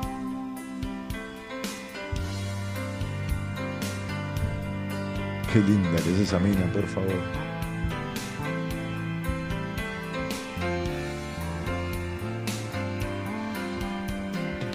Hermosa foto, Dani, dice ahí. Sí, qué impotencia, sí, me dio impotencia. Eh, este, pero me dio mucho temor porque tenía muchas claves guardadas ahí, de cuentas bancarias y de todo lo demás, que estaban bastante en clave guardadas, así que lo que hice fue correr hasta mi consultorio, agarrar el teléfono a los pacientes y llamar inmediatamente este, y cancelar el celular y cancelar todo y bueno, no pasó nada. Este, no, no, no, no, no pasó nada, no, no, no tuve ningún problema, no tuve intervención en las cuentas, no nada. Sí, los dos estamos muy felices en la foto y eh, fue una fiesta maravillosa que organizaron, organizamos junto con mis amigos y, y bueno, las relaciones humanas no son fáciles, pero estamos felices juntos y nos, seguimos eligiendo después de cuatro años de casados y 15 años de conocernos, de, que empezamos a, armar esta historia. Son 15 años, ¿no? Sí, va a ser 15 años. Este, el Día de la Mujer la conocí a Gabriela. El Día de la Mujer, o- 8 de marzo creo que es, ¿no? El Día de la Mujer. Este, justamente esa tarde nos conocimos. Así que bueno, este. Ah, en YouTube está el video de mi casamiento. Ah, No, no, no sabía. Bueno, está bien. En cualquier momento lo vamos a pasar. Eh, sí, actué rápido, sí, con el celular. Bueno, fotaza, dice Eva Riz. Sí, sí, un fotón. Pero hay, hay, hay- hay lindas fotos. eh, Porque tengo un amigo, resulta que la fotógrafa, el día del casamiento, el día de la fiesta, se mancó. Sí, me colgó, me colgó la hija de... Entonces llamo al hijo de un amigo que venía a la fiesta y le dije, Enzo, es director de cine él. Le dije, Enzo, me tenés que hacer un favor, discúlpame, yo te pago lo que sea, pero me tenés que hacer un favor más allá de la plata. Me dijo, ¿qué necesitas, Dani? Nada, pasó esto, esto y esto con la fotógrafa. Me dijo, no te puedo creer, qué conchuda. Y le digo, bueno, ¿qué querés que le haga? Entonces, le digo, para mí se asustó, pero era una piba jovencita que había hecho el civil y me parece que se asustó, le dije. Este, este, había sacado fotos para el civil, bien, la piba buena onda, pero creo que se asustó, porque nunca había hecho una fiesta de casamiento. Así, que Enzo, bueno, director de cine, trajo su cámara y tomó unas fotos y tomó imágenes de puta madre. Pero a mí me dio cosa porque, porque, porque lógicamente estaba invitado, vino con su mujer y su hijito y se la pasó laburando. Después le hice un regalo, compré una campera de cuero divina, que sé que me encantó tanto que me compré una para mí, este, pero, pero no es el hecho, porque no, no me quería cobrar nada. Pero hizo, claro, unas cosas bárbaras, en fotos y en imágenes y todo lo demás. Bueno, este, eh, eh, yo, en la iglesia lloré como un condenado de que entré hasta que salí y me la pasé llorando. Este, Gaby estaba tranquila, divina, y yo fue terrible, no podía parar de llorar. Este, pero bueno, ¿qué va a ser? Eh, che, me voy. Me gustó mucho el programa que hicimos. ¿Eh? ¿Qué hicimos? Gerardo y yo desde acá y ustedes desde ahí. Si no, no hay manera de hacerle.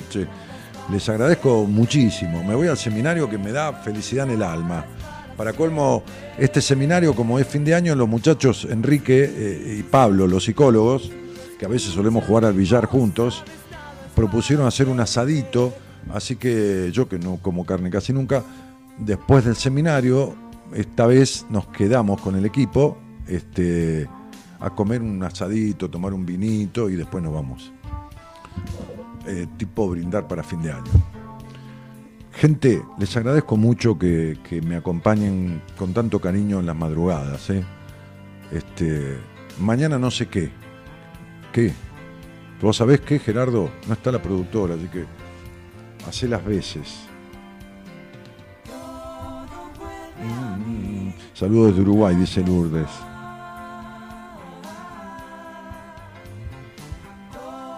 Alejandra. Ah, Alejandra Soria. Ah, divina Alejandra, buena psicóloga.